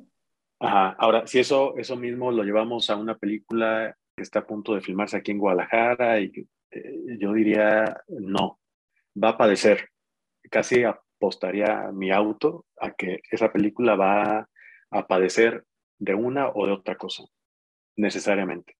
Porque no, no se tiene esa experiencia, porque no se tiene esa frecuencia de dirección, porque no, tiene, no se tiene eso. Y normalmente uno va a ver esas películas y lo puede verificar. O sea, ahí está, hay un fallo ahí tremendo, gigantesco, de hecho. Sí, correcto. Y eh, obviamente, y ya regresando, habiendo aclarado esta, esta parte que, muy opiniones, perdón, interesantes opiniones respecto a esto de hacer dirigir y hacer fotos, sí, es que sí, sí, es algo complejo en sí. Pero también tú mencionaste lo que, es la, la, mecánica de rodaje, ¿no? De cómo cada quien también encuentra maneras en las cuales uh, se le hacen mejor. Digo, cada director y cada productor y todo el mundo tiene, pues, cosas que le gustan para rodar, ¿no? Que, que, le funcionan. Y no, no hay como una ley acá de, mira, o sea, simplemente lo que funciona para cada quien. Digo, si hay unos estándares, pero a veces se logran burlar los estándares y se logra hacer más rápido, se logra hacer más barato, se logra hacer más lo que sea, ¿no? Menos costoso, pues. Eh, bueno, en este caso, respecto, obviamente cuando eres director, ya, ya teniendo en cuenta que, que sí hay un cinefotógrafo ahí contigo como director, obviamente tú, tienes tu guion, ¿no? Por ejemplo, no, no, sé, nomás por, por, ejemplo el de pabellón, ¿no? A la hora que, que tú ya te pones en contacto, obviamente de entrada no hay un guion técnico que pueda ser hecho solamente por el director o solamente por el cinefotógrafo, ¿no? Creo que es un trabajo en conjunto, pero en sí, tú como director ya cedes algo, ¿no? O sea, sabes que, que le, a empezar a, le puede empezar a dar imagen este, el cinefotógrafo a, tu guion, pues, con, con, ideas de él, y ya nomás entra en un diálogo, pero tú ya estás cediendo, ¿no? O sea, él ya te puede decir, ¿qué tal si empezamos con un plano general del hospital y tú te imaginabas algo cerrado, pero sabes que lo general tiene sentido, ¿no? A lo mejor.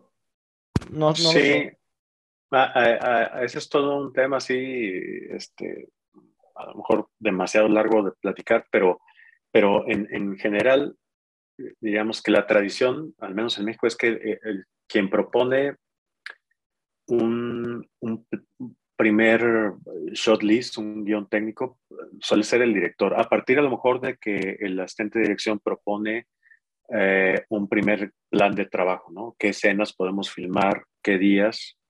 Por respecto a las limitaciones de la locación, presupuestales o no sé qué. Y dice, bueno, estas, tenemos que filmar dos o tres páginas de guion por día, solamente acomodando estas escenas, por escenas, así, podríamos hacerlo. Ahora el director tiene que establecer cómo cada una de esas escenas eh, se compone de cuántos emplazamientos y cuáles y por qué. Y luego al consultarlo con dirección de arte, con dirección de foto, deberían venir sugerencias a partir de esos departamentos y de su especialización para reforzar aquello o para sustituir una cosa por otra. Es decir, si el director está previendo un emplazamiento aquí y otro acá de cámara, un campo y contracampo, si estamos hablando de un fotógrafo con esas capacidades y esa conciencia de que su oficio no se limita a iluminar y hacer cosas bonitas, sino que está haciendo cine, hay, hay un elemento ahí dramático y lo que él está haciendo no es poca cosa porque es lo visual y tiene que colaborar con el director. Si él entiende el guion, porque es un cineasta también, y si luego escucha al director y ve esos dos emplazamientos, campo y contracampo, y si sabe que la escena trata de que por primera vez padre e hijo se, se comunican verdaderamente, a lo mejor él le puede proponer al director, ¿sabes qué? Arranquemos con el campo y contracampo, pero cuando finalmente el padre entiende al hijo, ¿por qué no desplazamos la cámara y por fin los unimos? Han estado separados por cortes, ahora hacemos un solo plano y los unimos. Y yo te digo cómo. Montamos el dolly, montamos esto, yo pongo la luz allá, yo te resuelvo técnicamente esto, pero proviene mi sugerencia de un análisis de tipo argumental, dramático y de personaje. Un entendimiento del tono también del Exacto. y entonces el director había estado coartado por no conocer las posibilidades fotográficas o porque simplemente no se le había ocurrido plantear la escena de esa forma y viene un colaborador importantísimo como el fotógrafo y dice, ya te entendí lo que quieres, te sugiero esto para llevarlo hacia donde tú quieres, no hacia donde yo creo que debe ir la escena trabajamos para ti esta, y además lo podemos hacer. Y podemos montar ese dolly, dame 20 minutos y lo tenemos listo. Ahí es cuando creo que la colaboración en el cine alcanza el máximo nivel creativo. Eh, no, no, hay más. Claro que depende de la visión que tenga cada quien de su oficio y hay fotógrafos que dicen, yo aquí vengo a iluminar como me diga el Señor y yo vengo y apunto, va a estar en foco y todo va a estar bien. Y si el director me dice, ahora pon la cámara allá, yo la pongo y filmo y se va a ver bien. Y el sonista lo mismo. Yo aquí apunto y este diálogo va a estar bien, pero no llevo mi oficio a, a otro nivel.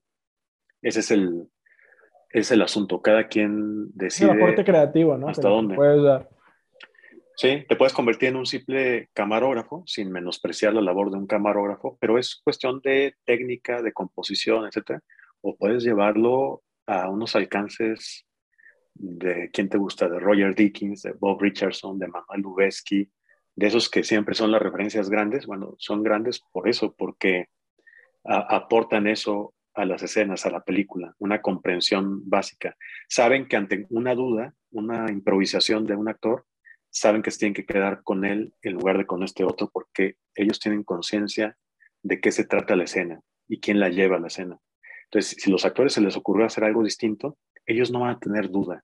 No son camarógrafos cubriendo un evento, están narrando bajo los parámetros de alguien, ciertamente, pero ellos entienden que están filmando. Y la propuesta de luz y de contraste y de dureza de la luz o suavidad de la luz y de calidez o frialdad y de óptica, de profundidad de campo, también tendría que venir a partir de ahí.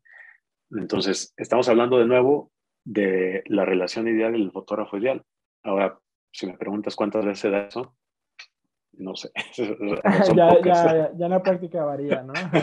sí, sí, sí, Claro, obviamente. No, pero en general yo creo que, que que, digo, si, un director y un fotógrafo se llevan bien y saben aterrizar las, la idea juntos respecto a, la parte visual, obviamente, pues no, no creo que haya ningún problema, ¿no?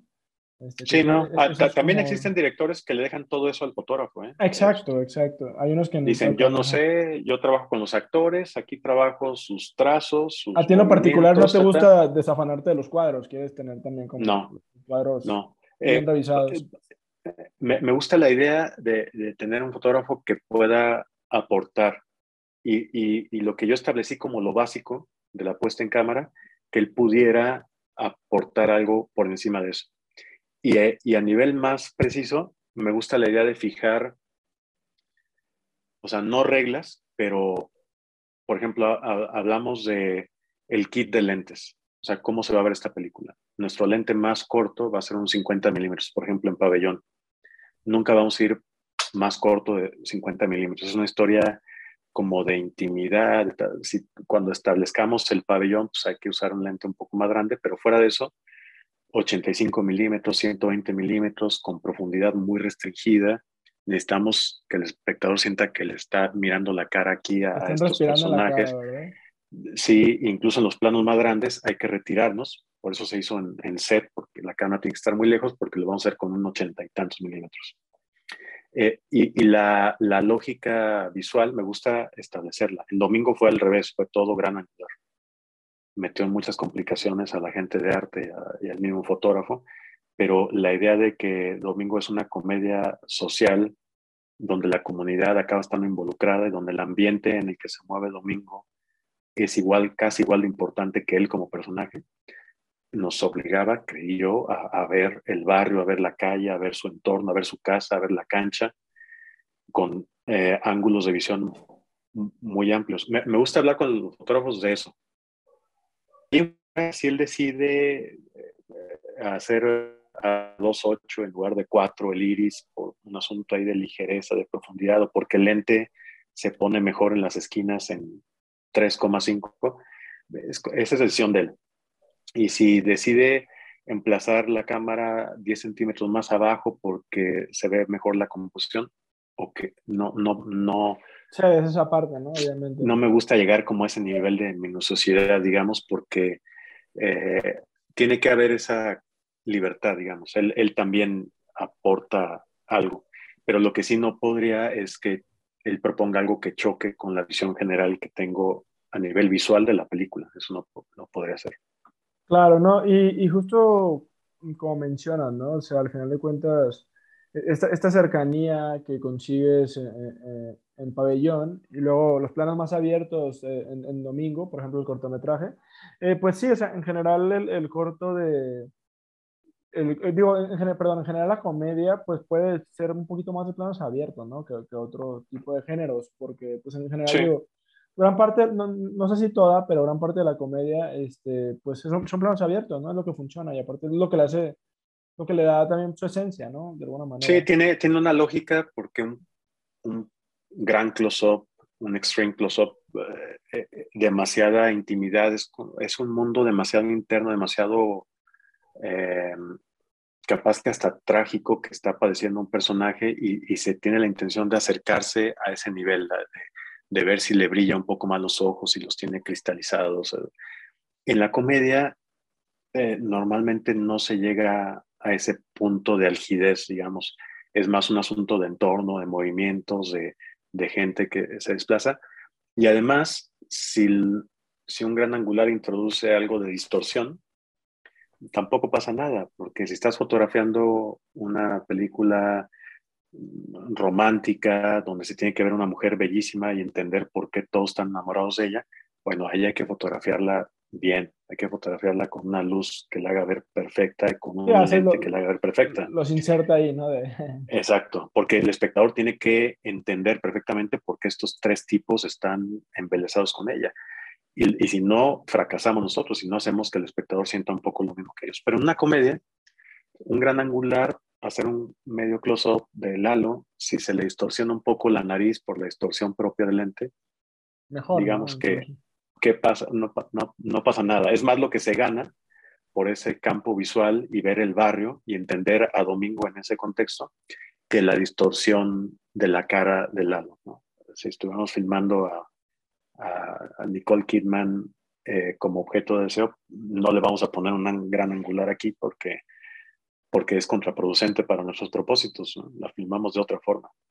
Claro, y justo, justo platicaba con, con Lalo de, de, de, esto, ¿no? De, de la parte, platicaba un poquito de la comedia, no me acuerdo, pero en sí lo, lo que quiero decir es que yo, yo le mencionaba que, que siento, y, y, por ejemplo, puse también como, como ejemplo Domingo, que la, la, la comedia en sí, el, género, roza un poco lo teatral, y, y, también ponía como, como ejemplo la escena del cortometraje donde, no me acuerdo bien qué está haciendo Domingo, pero se cae para atrás, ¿no? Está como jalándolo agachado y se cae, y, y, dices, ese tipo de cositas sí son cosas que, que, que se ve también en, muchas comedias, ¿no? O sea, como Mr. Bean, ¿no? Por ejemplo, por poner algo así, un clásico, ¿no? Como gags, sí, gags visuales. Ajá, exacto. Entonces dices, todo ese tipo de, de dinámicas que, que, caracterizan tanto la comedia, digo, rozan lo teatral, ¿no? De repente, como, como esa esa exageración del movimiento en sí, no digo que todo el tiempo, pero esas cositas, ¿no? También incluso en, las series gringas, ¿no? Hacen cosas acá raras, donde para hacer esas, esas, cosas pues tienen que ocupar un plano abierto para abrirse, no sé, tú sabes, ¿no? Hacen cada, Cada, cosa que se les ocurre. Entonces, en ese sentido, sí, sí, sí siento que, que ahí trae algo del teatro muy, muy arraigado. Eh, también te quería preguntar como de la diferencia que tú sentiste a lo mejor de dirigir, o sea, dices que la primera vez que dirigías comedia, ¿no? A lo mejor domingo.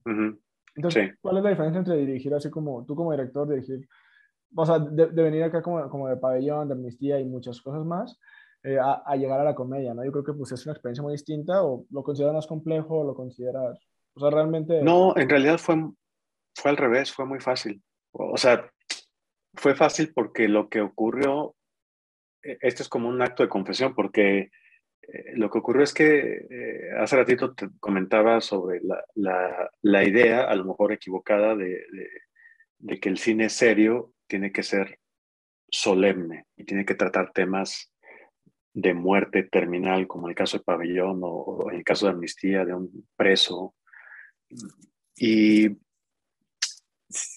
eh, siempre sentimos que esa era como nuestra lógica de, de cine que nos tocaba hacer pero había algo que estaba ahí mal acomodado, porque en nuestro día a día, con Lalo, Lalo es mi amigo y otros amigos que tenemos, que conformamos Kinesis y un grupo incluso extendido de, amigos, eh, bromeamos todo el tiempo y manejamos un tonito siempre de ironía y sarcasmo en casi cada cosa que decimos. Nos tomamos poca cosas en serio, incluso hasta el tema serio los tratamos en nuestras pláticas de, de otra forma a mí lo que más me gusta ver es comedia, agilidad, al menos si no es comedia, películas muy ágiles, y de pronto a la hora de ir a filmar nuestros proyectos tenían otro ritmo, tenían otro tono, eran otra cosa distinta a lo que en realidad eh, somos. Y entonces, en cuanto se pensó en el corto de domingo y en el tono de comedia, todo empezó a ser muy natural, digamos. Era así nos manejamos, era, era mucho más fácil. Más bien estábamos luchando contra corriente antes de domingo, como que había ese, ese ímpetu, a, tal grado que yo puedo ver el corto, bueno, hace tiempo que no lo veo, pero ahora el largo de domingo, durante la edición y durante la edición de sonido, la mezcla, lo veía dos veces completo por día, como se suele hacer, pero esta vez, aún siendo un largo, no me causaba ningún malestar. Yo lo podía ver perfecto. No, no, no estoy diciendo que porque sea mi película, que está buena. ¿no? Claro, claro, claro. Era un asunto de, de que la siguiente escena funciona, tiene su ritmo y me agrada y ya sé que viene tal diálogo que está gracioso y la cara de Lalo que hace esto y, se me pasaba eh, muy rápido. Ameno. incluso, en cambio, por ejemplo, Pabellón, que dura 15 minutos, 16 minutos, no sé, si lo veo una vez cada dos años es mucho porque no me entran tantas ganas de verlo. Y puede ser un corto que a gente le pueda agradar, pero no es, no es algo que yo busque. Entonces, yo creo que ah, hablando de, de, de, todos, todo mundo que se dedica a alguna labor creativa, me imagino que es una, un grado de sensatez, de madurez, analizar qué de verdad es lo que te toca hacer. Que, o sea, ser sincero con uno mismo. Es decir, lo que, lo que debo hacer es esto no puedo andar pretendiendo hacer otras cosas o, confundido creyendo que solamente el cine serio tiene que ser este, sino qué soy. No voy a dejar de tocar temas que a mí me parecen interesantes, no voy a dejar mi visión del cine, pero ¿por qué no soy sincero? Y si en la escuela me enseñaron a lo mejor que el cine de género no nos corresponde en México tanto, bueno, vamos a ser sinceros, a mí me gusta el terror, voy a filmar terror, lo voy a filmar bajo mis parámetros, voy a intentar que sea algo original, algo mío, pero no, no voy a rechazar esa noción del terror porque viene de afuera, es algo impuesto, ¿no? Rechaza el género. Eh, eh, y en nuestro caso, no es que nadie nos había dicho que la comedia no era válida o que era un subgénero, que nadie nos había dicho nada, era fue como en automático, no, la comedia no. Y si no por otra cosa, porque nos decían, es muy difícil, o sea, tú ampliaste tu visión de lo que te tocaba hacer, ¿no? Tú antes pensabas que lo que te tocaba hacer era como cosas serias a tu perspectiva en, tu juventud y después ampliaste tu visión y dijiste, lo que me toca hacer es, más allá de lo que yo pensaba. Sí, y, y, hay una conexión entre lo que es uno y, y la obra que puedes producir. Alguna vez que estuve en un masterclass con Tim Burton, uno ve al Tim Burton platicando y tratando de explicar algo, es un tipo extremadamente raro, torpe, se le cae todo, es un tipo extraño en su forma de comunicarse, en su forma de vestir, en su forma de todo. Uno ve sus películas. ¿Estuviste con él en una masterclass como en, digital o...? No, no, eh, fue presencial esa. Ah, estuviste con él literal, así de frente. Sí, sí, sí. Interesante, sí, interesante. Es un tipo raro, muy simpático, muy raro.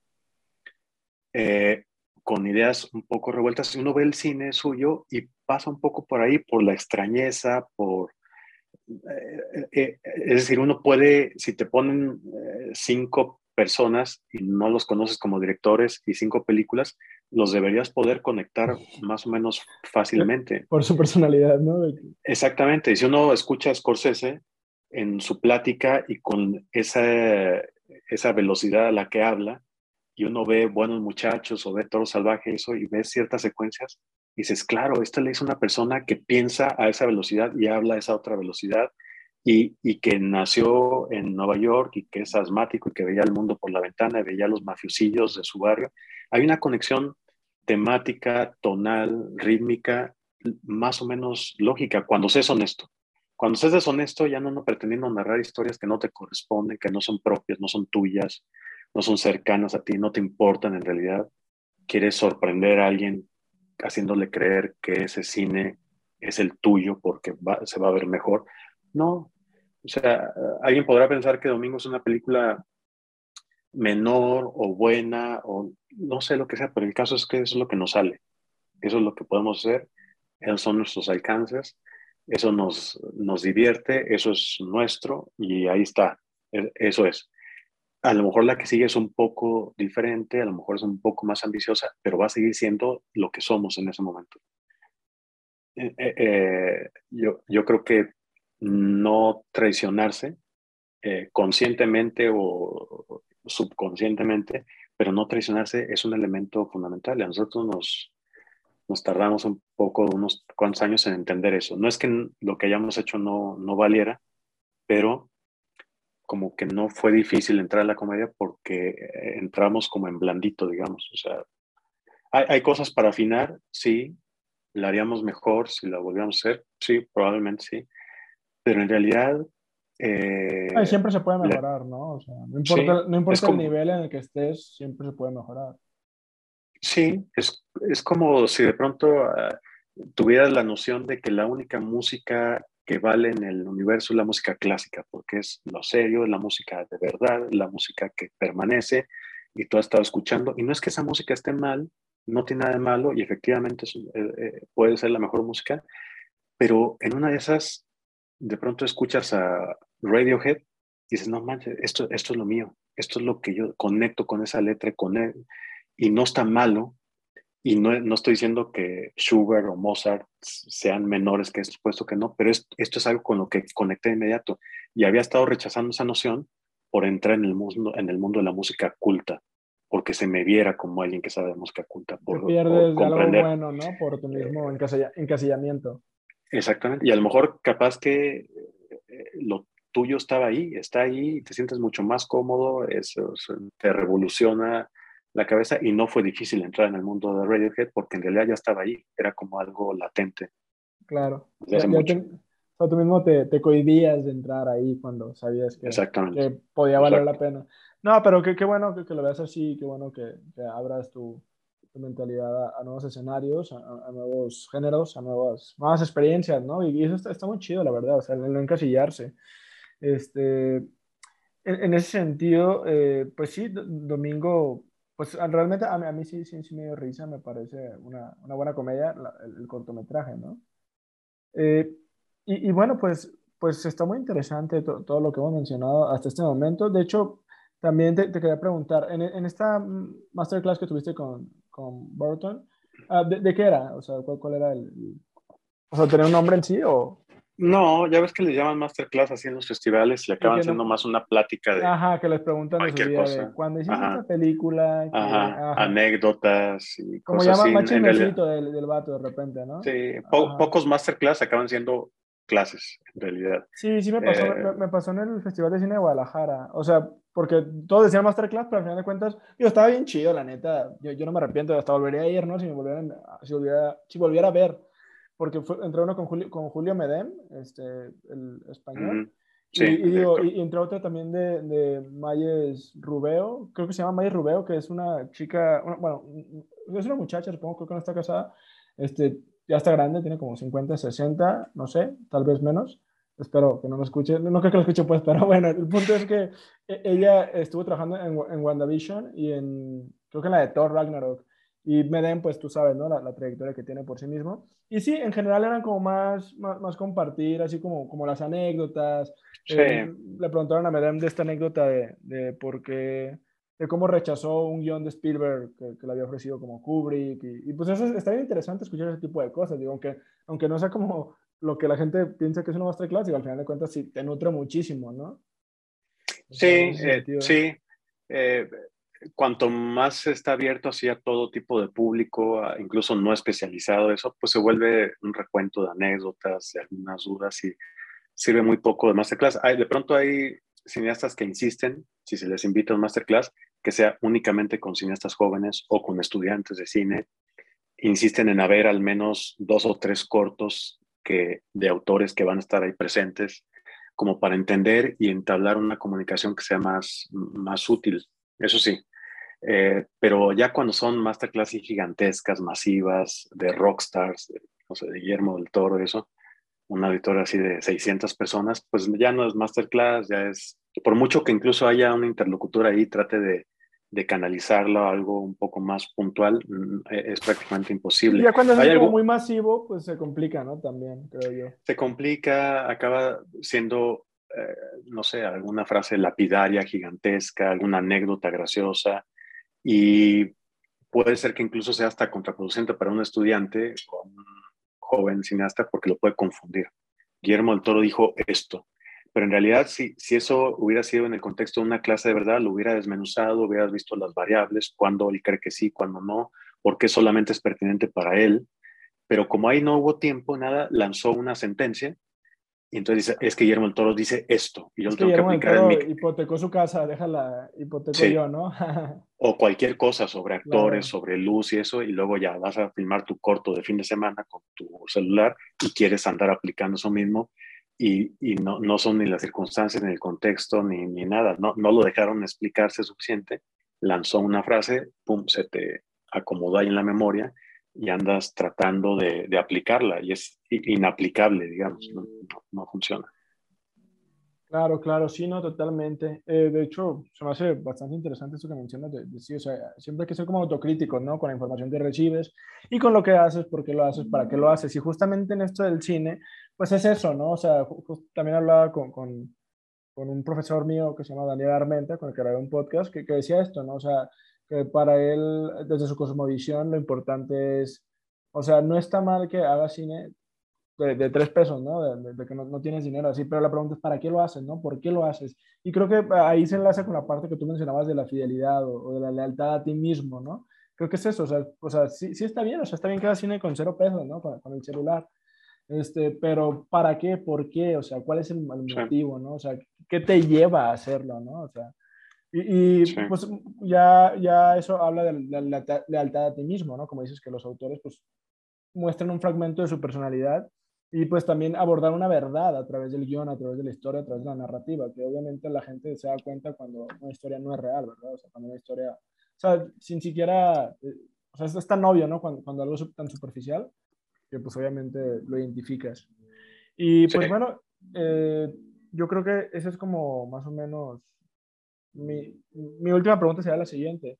Este, ¿qué, qué vi- viene? ¿Viene alguna otra película por parte eh, tuya, Raúl? O sea, ¿qué, qué viene para el futuro?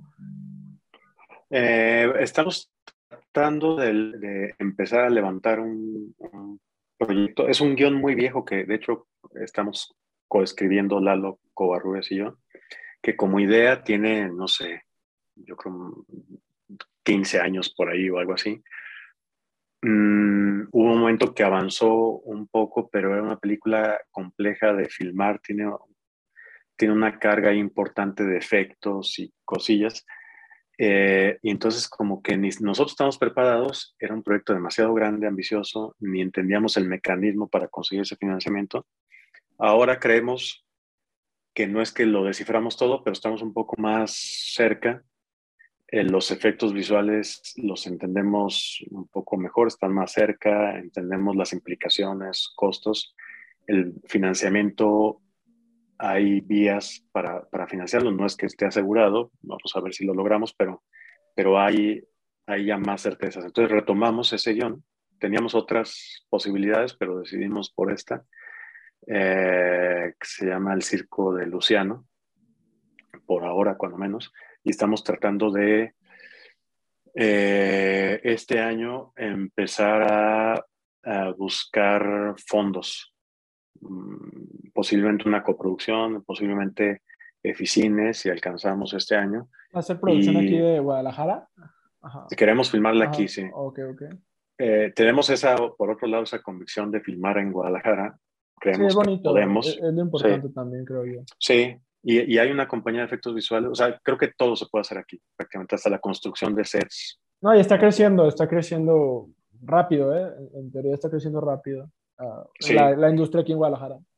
Sí, eh, digamos que es una especie de subreto que nos planteamos de filmar con actores de aquí, con gente de arte de aquí, con fotógrafos de aquí, porque traer solamente lo que no exista o lo necesariamente así indispensable de, de Ciudad de México, porque tal vez el proyecto avanzaría más rápido si más bien nosotros nos acercamos allá, pero eso no favorece a esta industria como de por sí muy centralizada, etcétera.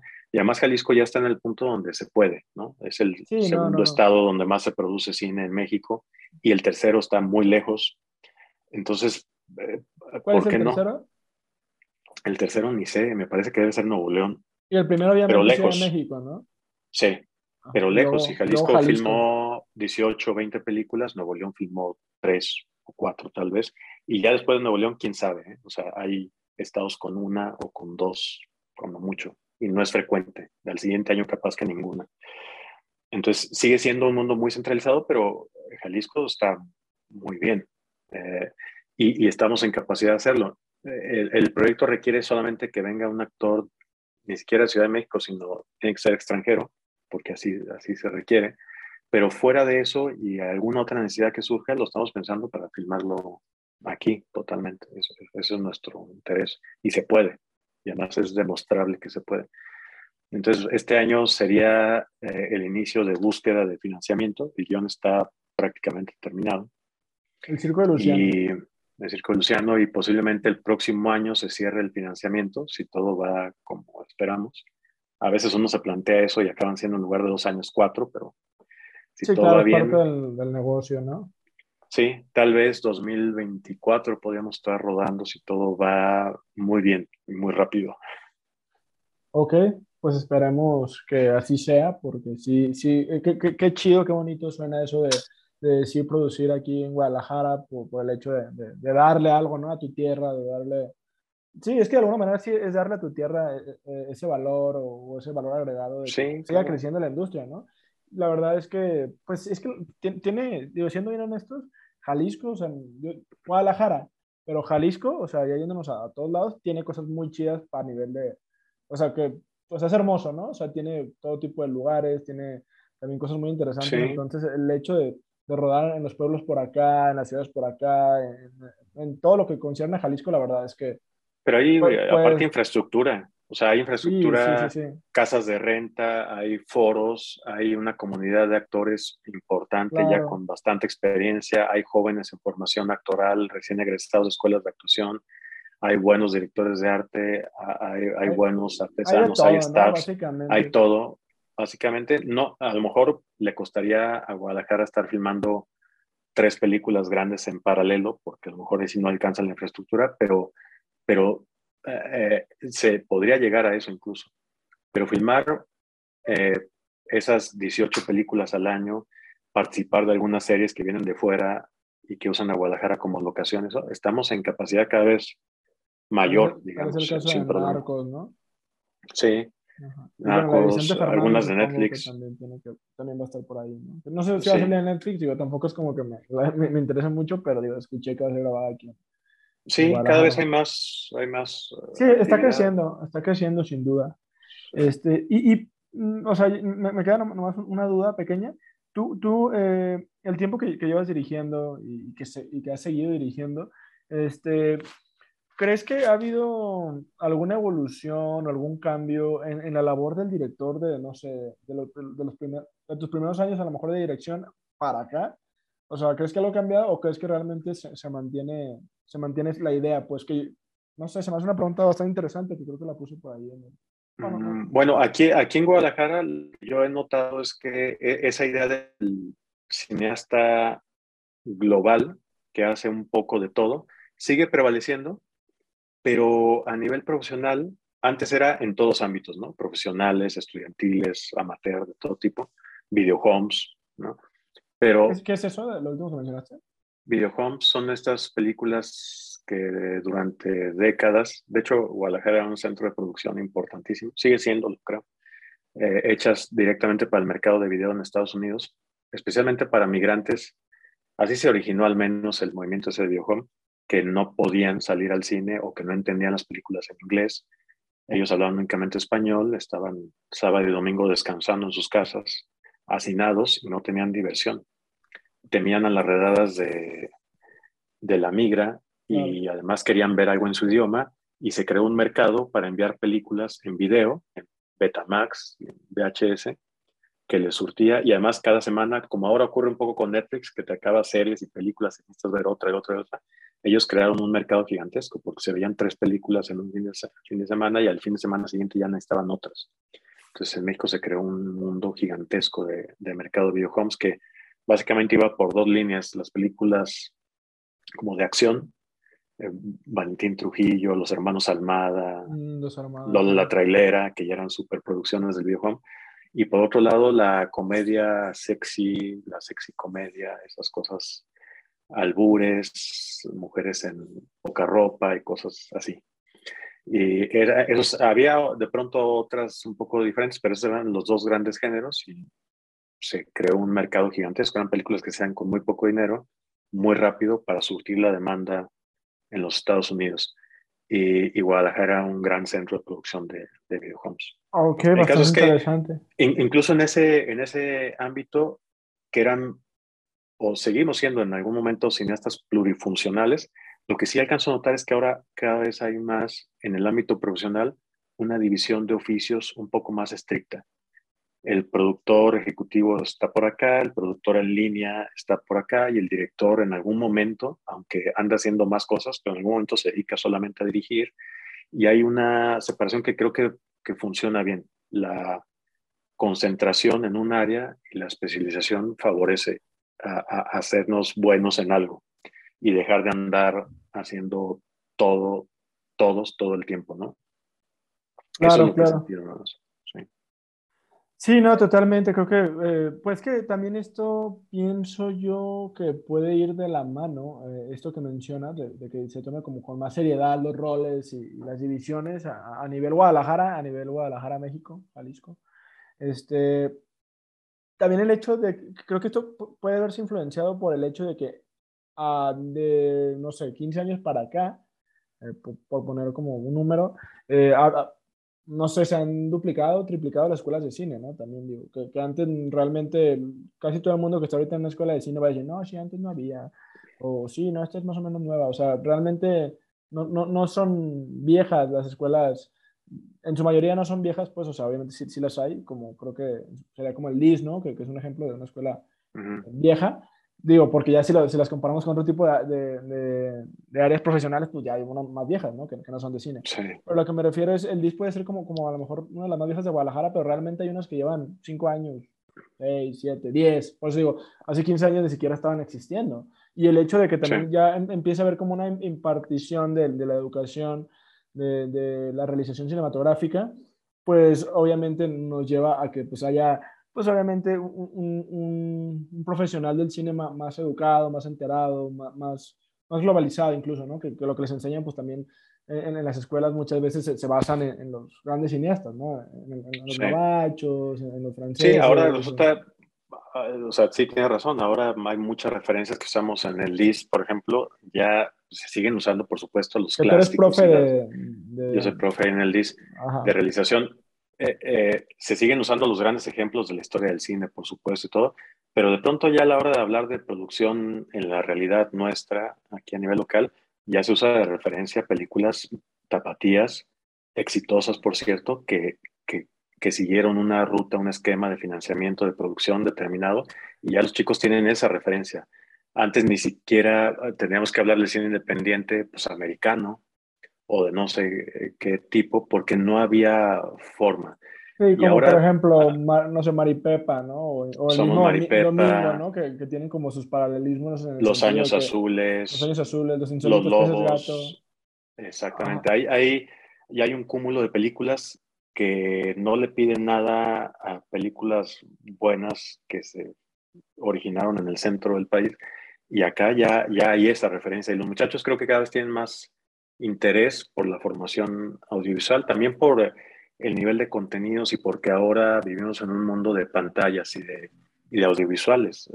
ahora, hace 30 años, nuestra exposición a películas era eso, era ir al cine y era ver un rato televisión que no necesariamente era narrativo.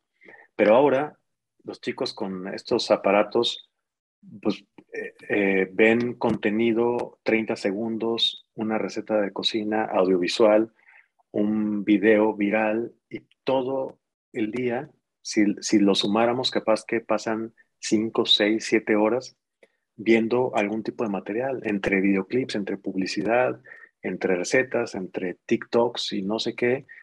Eh, y pantallas están por todos lados, en cualquier bar, restaurante hay pantallas, pantallas, pantallas, y vivimos un mundo de pantallas lo audiovisual se convirtió ya en, en un medio de comunicación ya casi, casi indispensable, casi.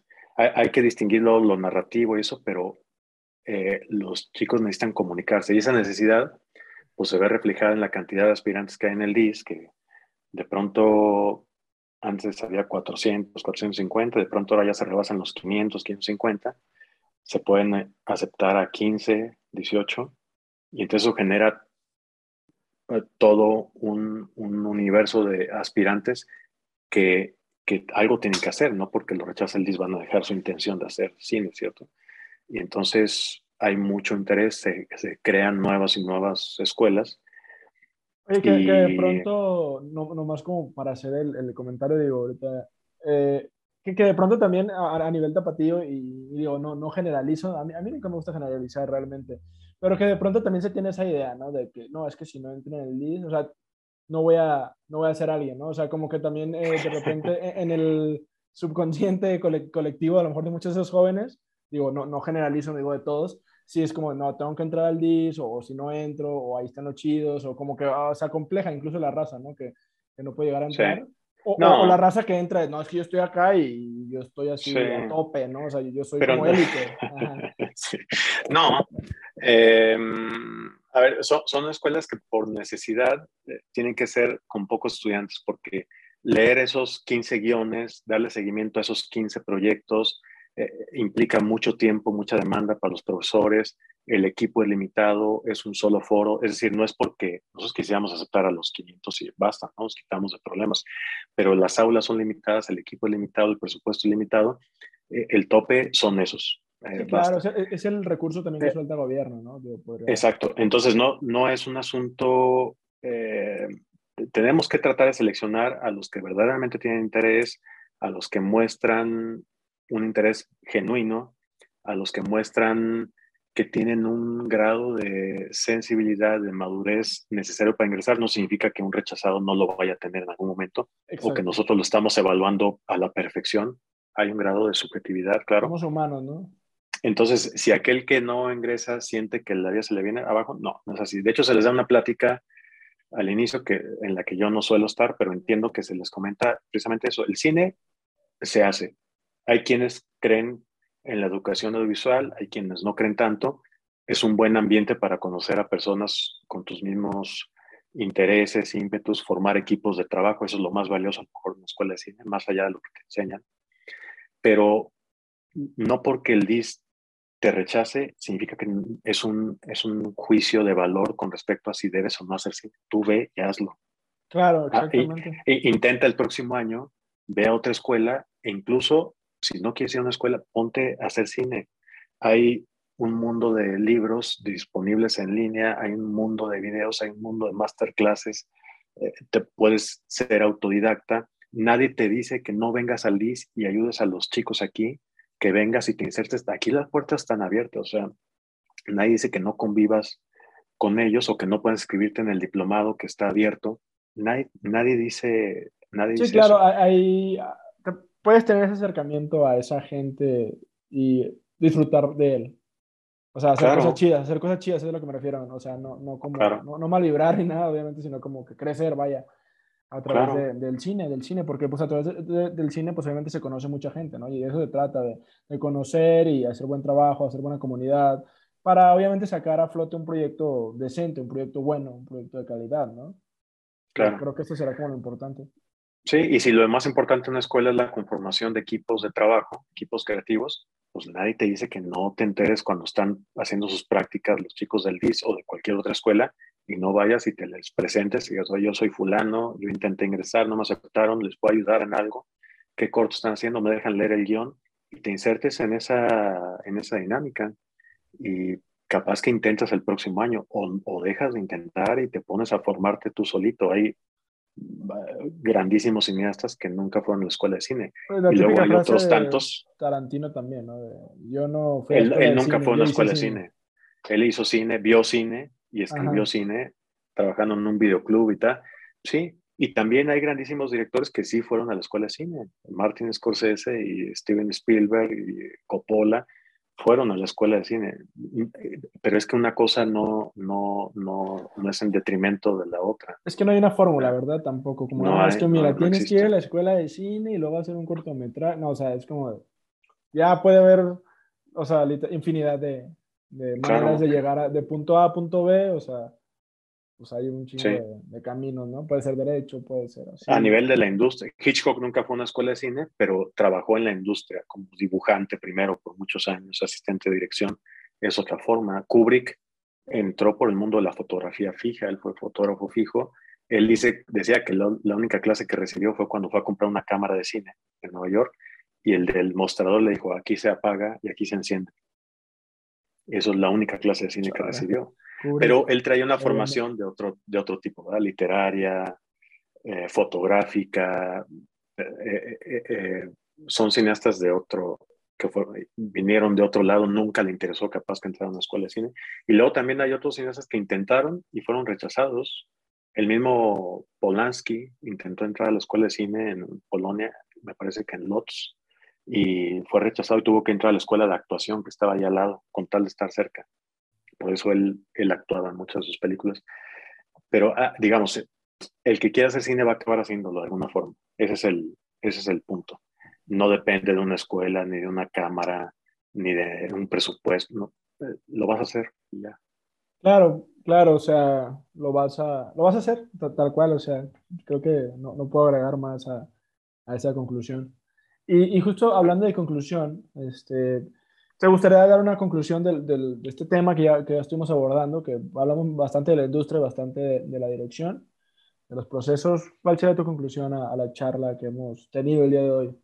Mm, nada, pues no, sé este, tus espectadores por qué línea suelen andar, pero si algo de esto les, eh, les atrajo, yo diría que este, mm, creo que lo que más les puede interesar, si es que andan en el mundo, digamos, de, aprendizaje, de tratar de tomar alguna información, datos, etcétera, mm, yo creo que deben partir, si, si bien no hay una forma, digamos, en, el cine como de evolucionar, no hay un único camino, pero sí hay ciertas certezas y que no, eh, eh, el, la mayor contradicción proviene que a veces se les impulsa a, a ser ellos mismos, a generar su propio cine, a tener su propia voz, pero por otro lado a entender los principios técnicos del cine, y entonces viene ahí como una traba y se piensa que esto, eh, que son principios, es como una cadena, es una fórmula y yo soy un ser libre, yo quiero hacer cine de vanguardia, no sé qué. Mi única sugerencia como conclusión es que eh, es buena idea, yo creo, partir de esos principios. Es decir, antes de pensar en narrar una plano secuencia complejo con un montón de actores, con un trazo complejo también, ¿por qué no arrancar filmando bien una conversación? Si eres capaz de filmar bien una conversación entre dos personas, dirigir a esos actores y poner la cámara quieta y que eso se sienta como una escena verdadera, vas avanzando con pasos un poco más certeros. No es que quieras hacer esto, pero vas hacia, hacia un lugar. Lo otro, apuntar directamente a aquello te puede volver loco, como, como alguien que quiere llegar a, a los Juegos Olímpicos y tiene 14 años y se va a una pista profesional y quiere competir con atletas que están a punto de la calificación para Juegos Olímpicos. Se va a sentir mal, va a quedar medio en ridículo, no está capacitado. Hombre, alguien le tendría que decir, tienes que meterte al gimnasio, tienes que generar flexibilidad aquí y allá, tienes que hacer estos ejercicios, primero tienes que correr esos 100 metros en 18 segundos y luego vamos viendo. Tiene que haber un proceso porque es una carrera de resistencia, de, largo aliento. Y fácilmente se puede confundir. Yo quiero ser eh, Usain Bolt y tratas de correr como él, no puedes y te sientes mal. Sí, tienes que seguir tu propio estilo, ¿no? Antes de seguir el de Usain Bolt. Y es una formación complicada la del cine. No se nos enseña el lenguaje audiovisual desde niños. Eh, somos analfabetos en principio eso les digo yo a los muchachos ¿no? en las clases. Somos analfabetos todos, no nos enseñan a narrar con una cámara y con sonido, nadie nos enseñó. Nos interesa, vemos productos que son así, nos interesan esas historias, nos conmueven y luego se despierta nuestro interés por ser eso. Pero arrancamos de cero, de cero. Por mucho que sepas usar un dron y tu cámara del celular, no sabes, como tú decías hace rato, para qué. No sabes en función de qué, para tratar de qué tema no, no, hay una contradicción tremenda, hay un analfabetismo audiovisual. el lenguaje verbal escrito se nos enseña desde niños. Hay un proceso que toma años. dices una primera palabra, una segunda, en la primaria redactas algo simple, se va haciendo cada vez más complejo, te corrigen la ortografía, temas gramaticales, pero a nivel audiovisual nadie te enseñó nada. Nadie te enseñó nunca nada y partimos de cero y debemos narrar historias según esto muy rápido, de forma muy eficiente. No se puede, hay que tener paciencia. Hay que cursar la escuela si es que ese es el camino o algún otro. Hay que hacer una primera, segunda, tercer corto, una primera, segunda película. Y si todo funciona bien y si se es honesto y si se conforma un equipo, en algún momento va a llegar una película que funcione. En algún momento. Pero con paciencia. Es una cuestión a veces de 10, 15 años y no es una cuestión de tres años ni de dos, no, no, no, es, no es que sea física cuántica, pero tampoco es algo tan sencillo. Sí, correcto. De hecho, ahorita tengo dos nombres que no, quiero que se me olviden. Recuerdo, ahorita que mencionas esto de estar produciendo para ir aprendiendo, recuerdo que Medem eh, me mencionó en una de las preguntas que le hice ahí en, el Festival Internacional de Cine. Julio Medem me, me dice que, que hacer cortometrajes es la mejor manera de ser autodidacta. Y justo eso, fíjate que sí, sí, se, me quedó grabado porque dije, pues sí, tiene sentido, ¿no? O sea, como en, en, el, en el, cortometraje es donde, donde te tropiezas, te levantas, lo vuelves a hacer. Sí, claro. Este, lo, o sea, donde la, la cagas toda y luego la vuelves a reparar, pero vas siendo consciente de que, o sea, ya no puedo hacer las cosas como la vez pasada, o ya no puedo hacer las cosas así, o ya, o sea, vas evolucionando, ¿no? Eres autodidacta a través de, de, tu proceso de, de dirección, de producción de, un corto, o sea, y, y, y, es como, pues es algo muy, muy personal, ¿no? es, algo que, que sí, sí, te da esa motivación. Bueno, si, si, te gusta mucho el cine, sí te da esa motivación para, quiero volverlo a hacer, pero evitar lo que hice mal para ver qué sale. Y luego te das cuenta, o sea, haces las cosas, o sea, al final de cuentas lo terminas haciendo y, y ves que tienes algo que, que, que, al fin puedes decir, no manches, o sea, digo, como yo en mi caso, digo, en los cortos escolares, como la evolución, ya veo como el primero y veo el último y sí digo, oye, la neta, creo que me gustaría seguir intentándolo porque creo que se pueden seguir haciendo, se pueden seguir puliendo cosas. Y, y es eso lo, lo, que nos llama la atención también a, a, la gente que, que, hemos hecho cine alguna vez, ¿no? Es el hecho de, oye, y si ahora lo hago mejor, o sea, ¿qué va a salir, no? O sea, súper, o sea, y luego vas conociendo más gente, vas conociendo mejores, mejores actores o más química con los actores y, y pues se, vuelve, pues, hermoso, ¿no? Claro. Y editen, que editen editar es importante. Ah, eh, editar, editar. Sí, no que, no que se no, no, es que quieras ser editor o conozcas todas las implicaciones que conlleva ser editor, toda su metodología, diferentes procesos, softwares, entregas. No es que te conviertas en un especialista, nada más pícale ahí a la edición, porque a partir de, si quieres dirigir, porque si comprendes lo básico del montaje, no solamente a nivel teórico, sino ya en la práctica, ahí está la lógica y inmediatamente eso te convierte en un mejor director a la larga. Cada vez que te enfrentas a mayores problemas en la edición, cómo cortar esto, el otro, qué tanto eh, dejo que continúe este close-up hasta que parpadee, no parpadee, vas entendiendo la lógica que hay que seguir luego en el set. ¿Tú has eh, editado tus proyectos? Sí, trato de no. no a veces, eh, eh, cuando en domingo en el largo, cuando llegaba a mi casa en las noches, me, me, hacía la gente de Data Manager como unos proxies y yo montaba la escena nada más para confirmar cosas que yo creía que iban a quedar bien y obviamente no tenía el sync del sonido nada y al día siguiente en mi celular se lo enseñaba a gente porque también emocionar a la gente, que ellos verifiquen que está funcionando la película, está muy bien. Es otra responsabilidad del director, ¿no? Cargar con, con esa energía del equipo creativo, pero era una confirmación para mí mismo. Y era ir sabiendo cómo, no lo hice todo el tiempo, pero lo hice con unas seis, ocho escenas. Eh, o sea, terminando de grabar, agarrabas lo que grabaste ese día y lo montabas. Sí, le pedía a los proxies porque el material eh, de cámara directo pues, es, es, demasiado pesado, pero les pedía como unos proxies ligeritos, sin sonido, porque no tenían sync, pero ahí los metía rápido y en la noche ni siquiera los cortaba así con precisión, nada más era como un ensamble muy brusco, pero se sentía ya la escena. y por primera vez se veía, se veía un pedacito de película armada y era como un, un logro. Pero editar, probar, ver qué funciona, qué no funciona, te lleva a, a tener más certeza en las decisiones en el set y en el guion técnico, etc. Entonces, no es que seas editor, no vas a hacerlo porque el editor es un oficio eh, complejísimo y al final en domingo hubo editores y hicieron su trabajo y tienen que tener asistentes que hagan el sync, es todo un flujo de trabajo complejo y un proceso también narrativo, eh, creativo diferente. Pero nada más picarle lo más básico al Final Cut, al Premiere, al Avid y, y tú mismo entenderte qué estás haciendo y por qué esos dos emplazamientos sí eran necesarios y por qué no y por qué pensabas que esos, ese plano iba a funcionar y al final no funciona.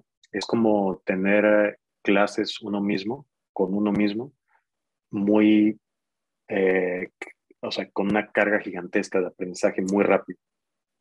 Claro, eh, y, eso que al final, creo yo que, como habíamos puesto el ejemplo anteriormente de una pregunta que te hice de, de que, de, el director que hace cinefotografía, ¿no? Y las dos, pues. Eh, pero que, creo que incluso sí puede ser como a lo mejor más, más bien visto o más normal ver al director que edita, ¿no? O sea, digo, no digo que tampoco sea como como la mejor opción, pero creo que de repente ya, ya es algo que, que te topas. Digo, obviamente los, los, los, directores que saben editar, ¿no? Puede editar en una primera instancia, yo creo, como una primera propuesta de cómo ve la escena, sobre todo una escena compleja. Pero yo creo que ya el editor, editor, tiene que venir alguien desapegado del material y del proceso de rodaje como una, un primer gran defensor del... Exacto. Que venga a pensar, objetivamente que ese plano no funciona, que esa escena debe funcionar así, que ese personaje hay que modularlo, porque uno ya carga con demasiado trabajo, demasiado vicios. Sabes el trabajo que te costó arrancarle esa actuación a un actor, llegas y tú piensas que ya funciona, porque tú, tú arrancaste de algo terrible y lo llevaste a algo muy decente. Pero el editor lo ve, lo monta y dice, no, esto no funciona. Ni lo, lo que tú consideras más decente, lo consideras decente porque viste dónde arrancó, pero yo te digo que lo más decente es, sigue siendo un bodrio, esto hay que sacarlo, ese plan no sirve. Necesitas eso para tu película, si es que queremos alcanzar cierta calidad y profesionalismo en algún momento, porque un director que edita como editor principal toda la película, yo diría más o menos lo mismo que con la fotografía, eso va a acabar mal. va a haber referentes, pero en sí no son la mayoría. Va a estar mal, no hay un contrapeso alguien que entendió lo que pretende la película, la mejor forma de la película, y se la propuso al director y peleó por esa forma, sino que el director quiso lo que quiso, y si él cree que eso se comprende, que eso es poderoso, que eso, con todos los vicios que ya trae, todo el trabajo de preproducción, de ensayos, de rodaje, y él cree que armándolo así, es, híjole, para que esta persona sea capaz de esto y a ese nivel de, de distancia, de objetividad, no es posible. un director está en al hacer tú todo, te, privas a tu corto o a tu, o a tu largo, a tu proyecto de esa amalgama de cosmovisiones, ¿no? O sea, de que, claro, y de que, se vaya afinando. Claro, eh, uno es incapaz de ver, puedes ver algo que está muy mal, algo que te disgusta, pero ver lo que de verdad está mal, necesitas a alguien, nada más ese alguien tiene que ser la persona ideal, pero alguien, alguien tiene que asomar y decirte, oye, ¿no se te hace que usaste demasiado verde en esta pintura? Ah, pues yo no lo había visto, yo pensé que el tema era el verde. Sí, pero lastima la retina. Mira, si hubiera más balance aquí y allá, y escuchar, debatir, defender tu propia idea contra la idea de alguien más, igual que sepa igual de narrativa, igual de inteligente que tú, o, te refuerza y compruebas que lo que tú tienes ahí sí funciona, o cedes y dices, claro, es, no puedo debatir con esta persona porque lo que me está diciendo tiene toda la razón del mundo. Se me acabaron los argumentos. Era un capricho mío esto. Y eso favorece la película. Eso está bien para el espectador. Eso funciona para el espectador. Y hacer de hombre orquesta no puede funcionar en un principio con cortometrajes muy personal, puede ser para ir entendiendo cómo funcionan los oficios, puede ser. Pero en cuanto algo cobra dimensiones profesionales, ah, hay que involucrar un equipo concentrados todos, cinco cabezas, cuatro cabezas, pensando en cómo esta película alcanza su máximo potencial. Yo dirijo, yo tomo la última decisión, ok, pero yo necesito gente más inteligente que yo, más pensante que yo, más especializada que yo, que me diga, los necesito. Y creer que uno solo puede hacer eso, para mí es un error fatal, definitivamente. Sí, no, totalmente. O sea, creo que eh, el hacerlo o sea, como un hábito o, el aferrarse a, específicamente a esa ideología, pues sí puede privar a tu corto de muchas cosas chidas, a tu, a tu largo, pues a, tu producto, como ya he dicho. Este, entonces sí, yo estoy totalmente de acuerdo con eso. Y, y, sí, o sea, al final de cuentas, eh, editar siempre es chido, o sea, la verdad. Y, y creo que, pues, al final de cuentas, eh, gran parte de la magia del cine, pues, está en la edición. Si, es que, yo siento que es, es, demasiado importante, o sea, realmente muy importante, por cosas tan, tan sencillas, iba a decir tan tontas, pero no ponía el caso, o sea, por, por, por cosas tan, tan pequeñas que hacen toda la diferencia, como el efecto de Kuleshov, ¿no? O sea, que eso, eso, es puro montaje, ¿no? O sea, en sí mismo el efecto de Kuleshov, o sea, no, no existe, sino que existe cuando llegas a un punto en el que montas. Y, y es, es, eso, ¿no? De, que pones a, o sea, pones mi cara viendo hacia allá y, y, de repente mi cara puede tomar otra, una connotación u otra, dependiendo de, lo que tenga enfrente. O sea, si pones en, en, cuadro a mi cara y luego pones una, una bañera, dices, ah, pues él como que está pensando en bañarse. O si pones a, una chava, ah, está enamorado. O si pones a una casa abandonada, ah, no sé, algo así, ¿no? O sea, cada, cosa da como una experiencia distinta. Y es a través de esa edición lo que le da ese sentido, ¿no? De que si tu cara significa, no sé, lujuria, enojo, eh, extrañeza, no sé, etcétera, envidia, pues todo depende de, lo que la edición forme, ¿no? A través de esos, de esas tomas. O sea, es, realmente, ahí, está todo, ¿no? O sea, creo que de alguna manera ahí, está como esa esencia. Sí, la tercera dirección, dicen, ¿no? El guion, la dirección y la edición. Son tres momentos claves para una película. La tercera dirección, digamos, porque es donde se acaba conformando lo que proviene del guion alguien filmó esos fragmentos de película, esos clips, y luego acá se acaba de componer algo que puede estar muy relacionado con el guion o ser idéntico o no, o, se convirtió en algo superior o peor, depende. Entonces, esos tres momentos y esas tres personas, guionista, director, editor, son las personas claves para, para lo dramático de la película, para el peso narrativo. Eh, sí, eso son tres momentos importantísimos. Si uno está involucrado, a lo mejor como director, con el guion en algún grado, si no es que uno mismo sea el escritor, estás involucrado con el editor, le, generas un primer ensamble o discuten, pero en algún momento tienes que dejar trabajar a ese editor y que... O sea, ¿tú sueles generar ese primer ensamble? O sea, como director. Eh, a veces sí, a veces... No.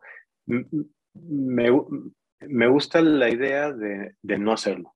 Si se puede, mejor no hacerlo. Esto que hago durante el rodaje es nada más para confirmarme a mí mismo ciertas cosas. Y cuando digo que editen, me refiero a que editen, pues que hagan una prueba así con celular y hagan eh, un plano de aquí y de allá y lo monten, eh, que estén en contacto con la edición, digamos, pero no editar su película, porque eh, tú quieres ese tipo de no control, quieres ver tu película por primera vez ensamblada o en un primer corte a partir de lo que alguien más estructuró, de lo que sintió, al grado que incluso tú la ves y no te hizo falta un pedazo de una escena, ni lo recordabas.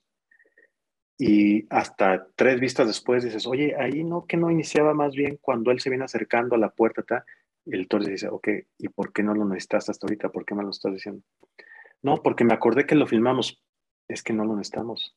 Venimos de esta escena, muy álgida, muy importante, y lo mejor es ver que ya está entrando. Se perdió un tiempo ahí, se, sentía mal perder esos cinco segundos de alguien caminando por un pasillo. No aporta nada, no nos dicen nada de ese pasillo vacío, no tiene ningún significado, no dice nada del personaje. Vamos directo. Y te lo tuvo que venir a decir alguien. Porque si no tú, ¿qué hubieras hecho? Si tú editas, tú lo hubieras puesto. Porque te lo encuentras, el material, estás ahí. Exacto, y la película sufre y sufre y padece y se van acumulando segundos inútiles, absurdos, reiterativos. Eh, eh, eh, los escritores pasa lo mismo, ellos escriben y luego tienen un editor. García Márquez tuvo un editor, todo el mundo tuvo un editor, Octavio Paz tenía un editor, porque alguien le tiene que venir a decir, oye, aquí hay que usar otro sinónimo, acá es demasiado extendido, esto no queda tan claro así como tú lo pretendes, te propongo que eh, rearmar esto, reestructurar esto, te propongo que esta parte del cuento mejor la pongamos acá al inicio porque eso cambia todo. Tiene que venir alguien. si dejamos solos a los autores de principio a fin, salvo algún genio por allá en la historia, pero todos los demás eh, generarían obras no tan poderosas como, como, como lo son ahora. Todas las películas que vimos, eh, las mejores que vimos, o sea, y si hablamos de Scorsese o de Coppola o de Kubrick o de Kurosawa o de Bergman, ah, hay que verlos a todos los autores en relación a sus fotógrafos, en relación a sus productores, en relación a sus editores, en relación al guion, y, se les ve a ellos como la teoría está del autor, de como el centro de todo, como los autores de la película, pero en realidad si te vuelves un poco más especializado, tienes que poner en perspectiva todo. Eh, la primera secuencia de Apocalipsis hay que adjudicársela a Walter Murch. No tuvo nada que ver Coppola ahí. La forma en que lo estructuró. Eh, Walter Murch es el editor y editor, de sonido. Eh, es él el que rescató del bote de basura un pedazo de película que es el primer plano con el que abre Apocalipsis. y, es una secuencia gigantesca que se usa como ejemplo en las escuelas de cine y es Walter Much. Es la película de Coppola. No la he visto, pero voy, a, voy a revisar esa escena porque ya me dio curiosidad. Que de hecho también siento que muchos de estos correctores, editores, esta, esta gente que, está encargada de revisar el proyecto y, mejorarlo, muchas veces parten de la premisa del menos es más, ¿no? o sea, siento como que muchas veces eh, está como ese, ese estereotipo, ese cliché de que llegas con el corrector, con, con tu corrector, con tu editor, y te dicen, no, güey, o sea, esto se puede hacer en la mitad, ¿no? O sea, o, estas cosas no sirven, o esto sí. más. O sea, siento que es mucho de eso. No digo que sea solamente eso, pero siento que a veces el, el, el artista se, se, va, ¿no? Se va, se va, se va, se va, ¿no? Y acá y allá. Y te dicen, no, hay que quitar esto, hay que quitar esto, que no diga esto, y tal, tal, sí, tal. No, no, es un asunto de censura ni de cercenar cosas. Ni de mutilar. de mejorar la película, exacto. Eh, es un asunto de que tú filmaste el, el plano así que dice hotel, el letrero, y luego hiciste un paneo lentísimo a la entrada y entonces entra el protagonista. Un editor puede decir, oye, mira, armé este, este primer ensamble y saqué eso. El plano arranca acá, no vemos que es el hotel. ¿Qué pasa si dado la escena que le antecede a la película, qué pasa si no nos conviene mucho que el espectador no atine a dónde fue este investigador? Él tenía la duda si ir al hotel de la chica o ir al departamento de fulano. Y entonces, ¿qué pasa si nada más lo vemos entrar a un edificio? No sabemos qué es el hotel. Y ahí prolongamos un poco la angustia, el espectador no sabe dónde va, hasta que cortamos al interior y se acerca al lobby, vemos que es el hotel. Pero lo que tú filmaste, el letrero del hotel, lo revela todo demasiado rápido. Saquémoslo. Y a lo mejor tú lo filmaste por buenas razones, y a lo mejor estaba hasta en el guion, pero hay un editor que te dice, esto es mejor así. Mira, yo lo analicé, yo lo vi en frío, yo no estuve en el set. Yo, yo te estoy diciendo que como espectador, esto va a funcionar mejor. Y tienes que escucharlo, al menos tienes que valorarlo. A lo mejor insistes en que quede el letrero ese, pero tienes que escuchar a esa persona que tiene conocimientos dramáticos, narrativos, que entiende los personajes al mismo nivel que tú y que está tratando de ayudarte a hacer una mejor película. Por eso te conviene tener a ese cómplice ahí al lado, porque tú es algo que se te escapó, se te escapó a tal grado que ni siquiera lo pensaste, todo el tiempo pensaste que ese plano, ese paneo del hotel a la entrada iba a estar. Nunca pensaste en una alternativa, en que no estuviera y cómo eso puede ser mejor para la película. Nunca lo pensaste y seguramente lo hubieras dejado hasta el final. Y un cúmulo de esas cosas acaba haciendo una película poco menos interesante, un poco más aburrida, un poco más lentita, un poco más no sé qué. Necesitas a esas personas es, indispensable prácticamente. Sí, ¿alguna vez te ha pasado que, que, estés en esa dinámica con el editor y que te muestre como la última versión y que no te guste? O, sea, que, o que sientas que hay muchas cosas que se le deben cambiar tú como editor. Sí. Puede ser que algo no te guste y dices, oye, bueno, si, si es un editor profesional y que entiende la película y todo, es muy raro que no te guste nada lo que hizo. Pero a lo mejor dices, oye, ¿por qué decidiste poner este plano antes que este? ¿Y por qué esta escena el final yo pensaba que era cuando se va por la puerta. ¿Por qué cortaste? Y entonces hay editores que dicen, lo probé, probé como está escrito en el guion, me acuerdo que tú querías terminar la escena así, intenté, hice pruebas, no funciona. ¿Pero por qué no funciona? Abren otra secuencia, ahí en la otra línea de tiempo, eh, en el Final Cut o Avid, y dice, mira, así está, la ponen, y lo versionan, ¿no? Hacen varias versiones también. Exactamente. Te dicen, mira, esto es lo primero que intenté. ¿Qué se siente? Ah, bueno, sí, ahí se siente como que el que acabó teniendo la última palabra es este. Y mira, luego intenté esto, pum. y te abren otra secuencia y dices, ah, bueno, acá se siente un poco flojo, ¿verdad? Como que la actuación de él al final eh, no está tan buena y se siente un poco artificial ese gesto que hace, sí. Y entonces intenté esto. Entonces te dicen, no, es una ocurrencia mía, es que yo intenté y te digo que la mejor forma en esta secuencia es esta que yo te estoy proponiendo. Y si tú tienes dudas, te presento mi trabajo, mi trabajo interno. Eh, hice esto y por eso lo saqué.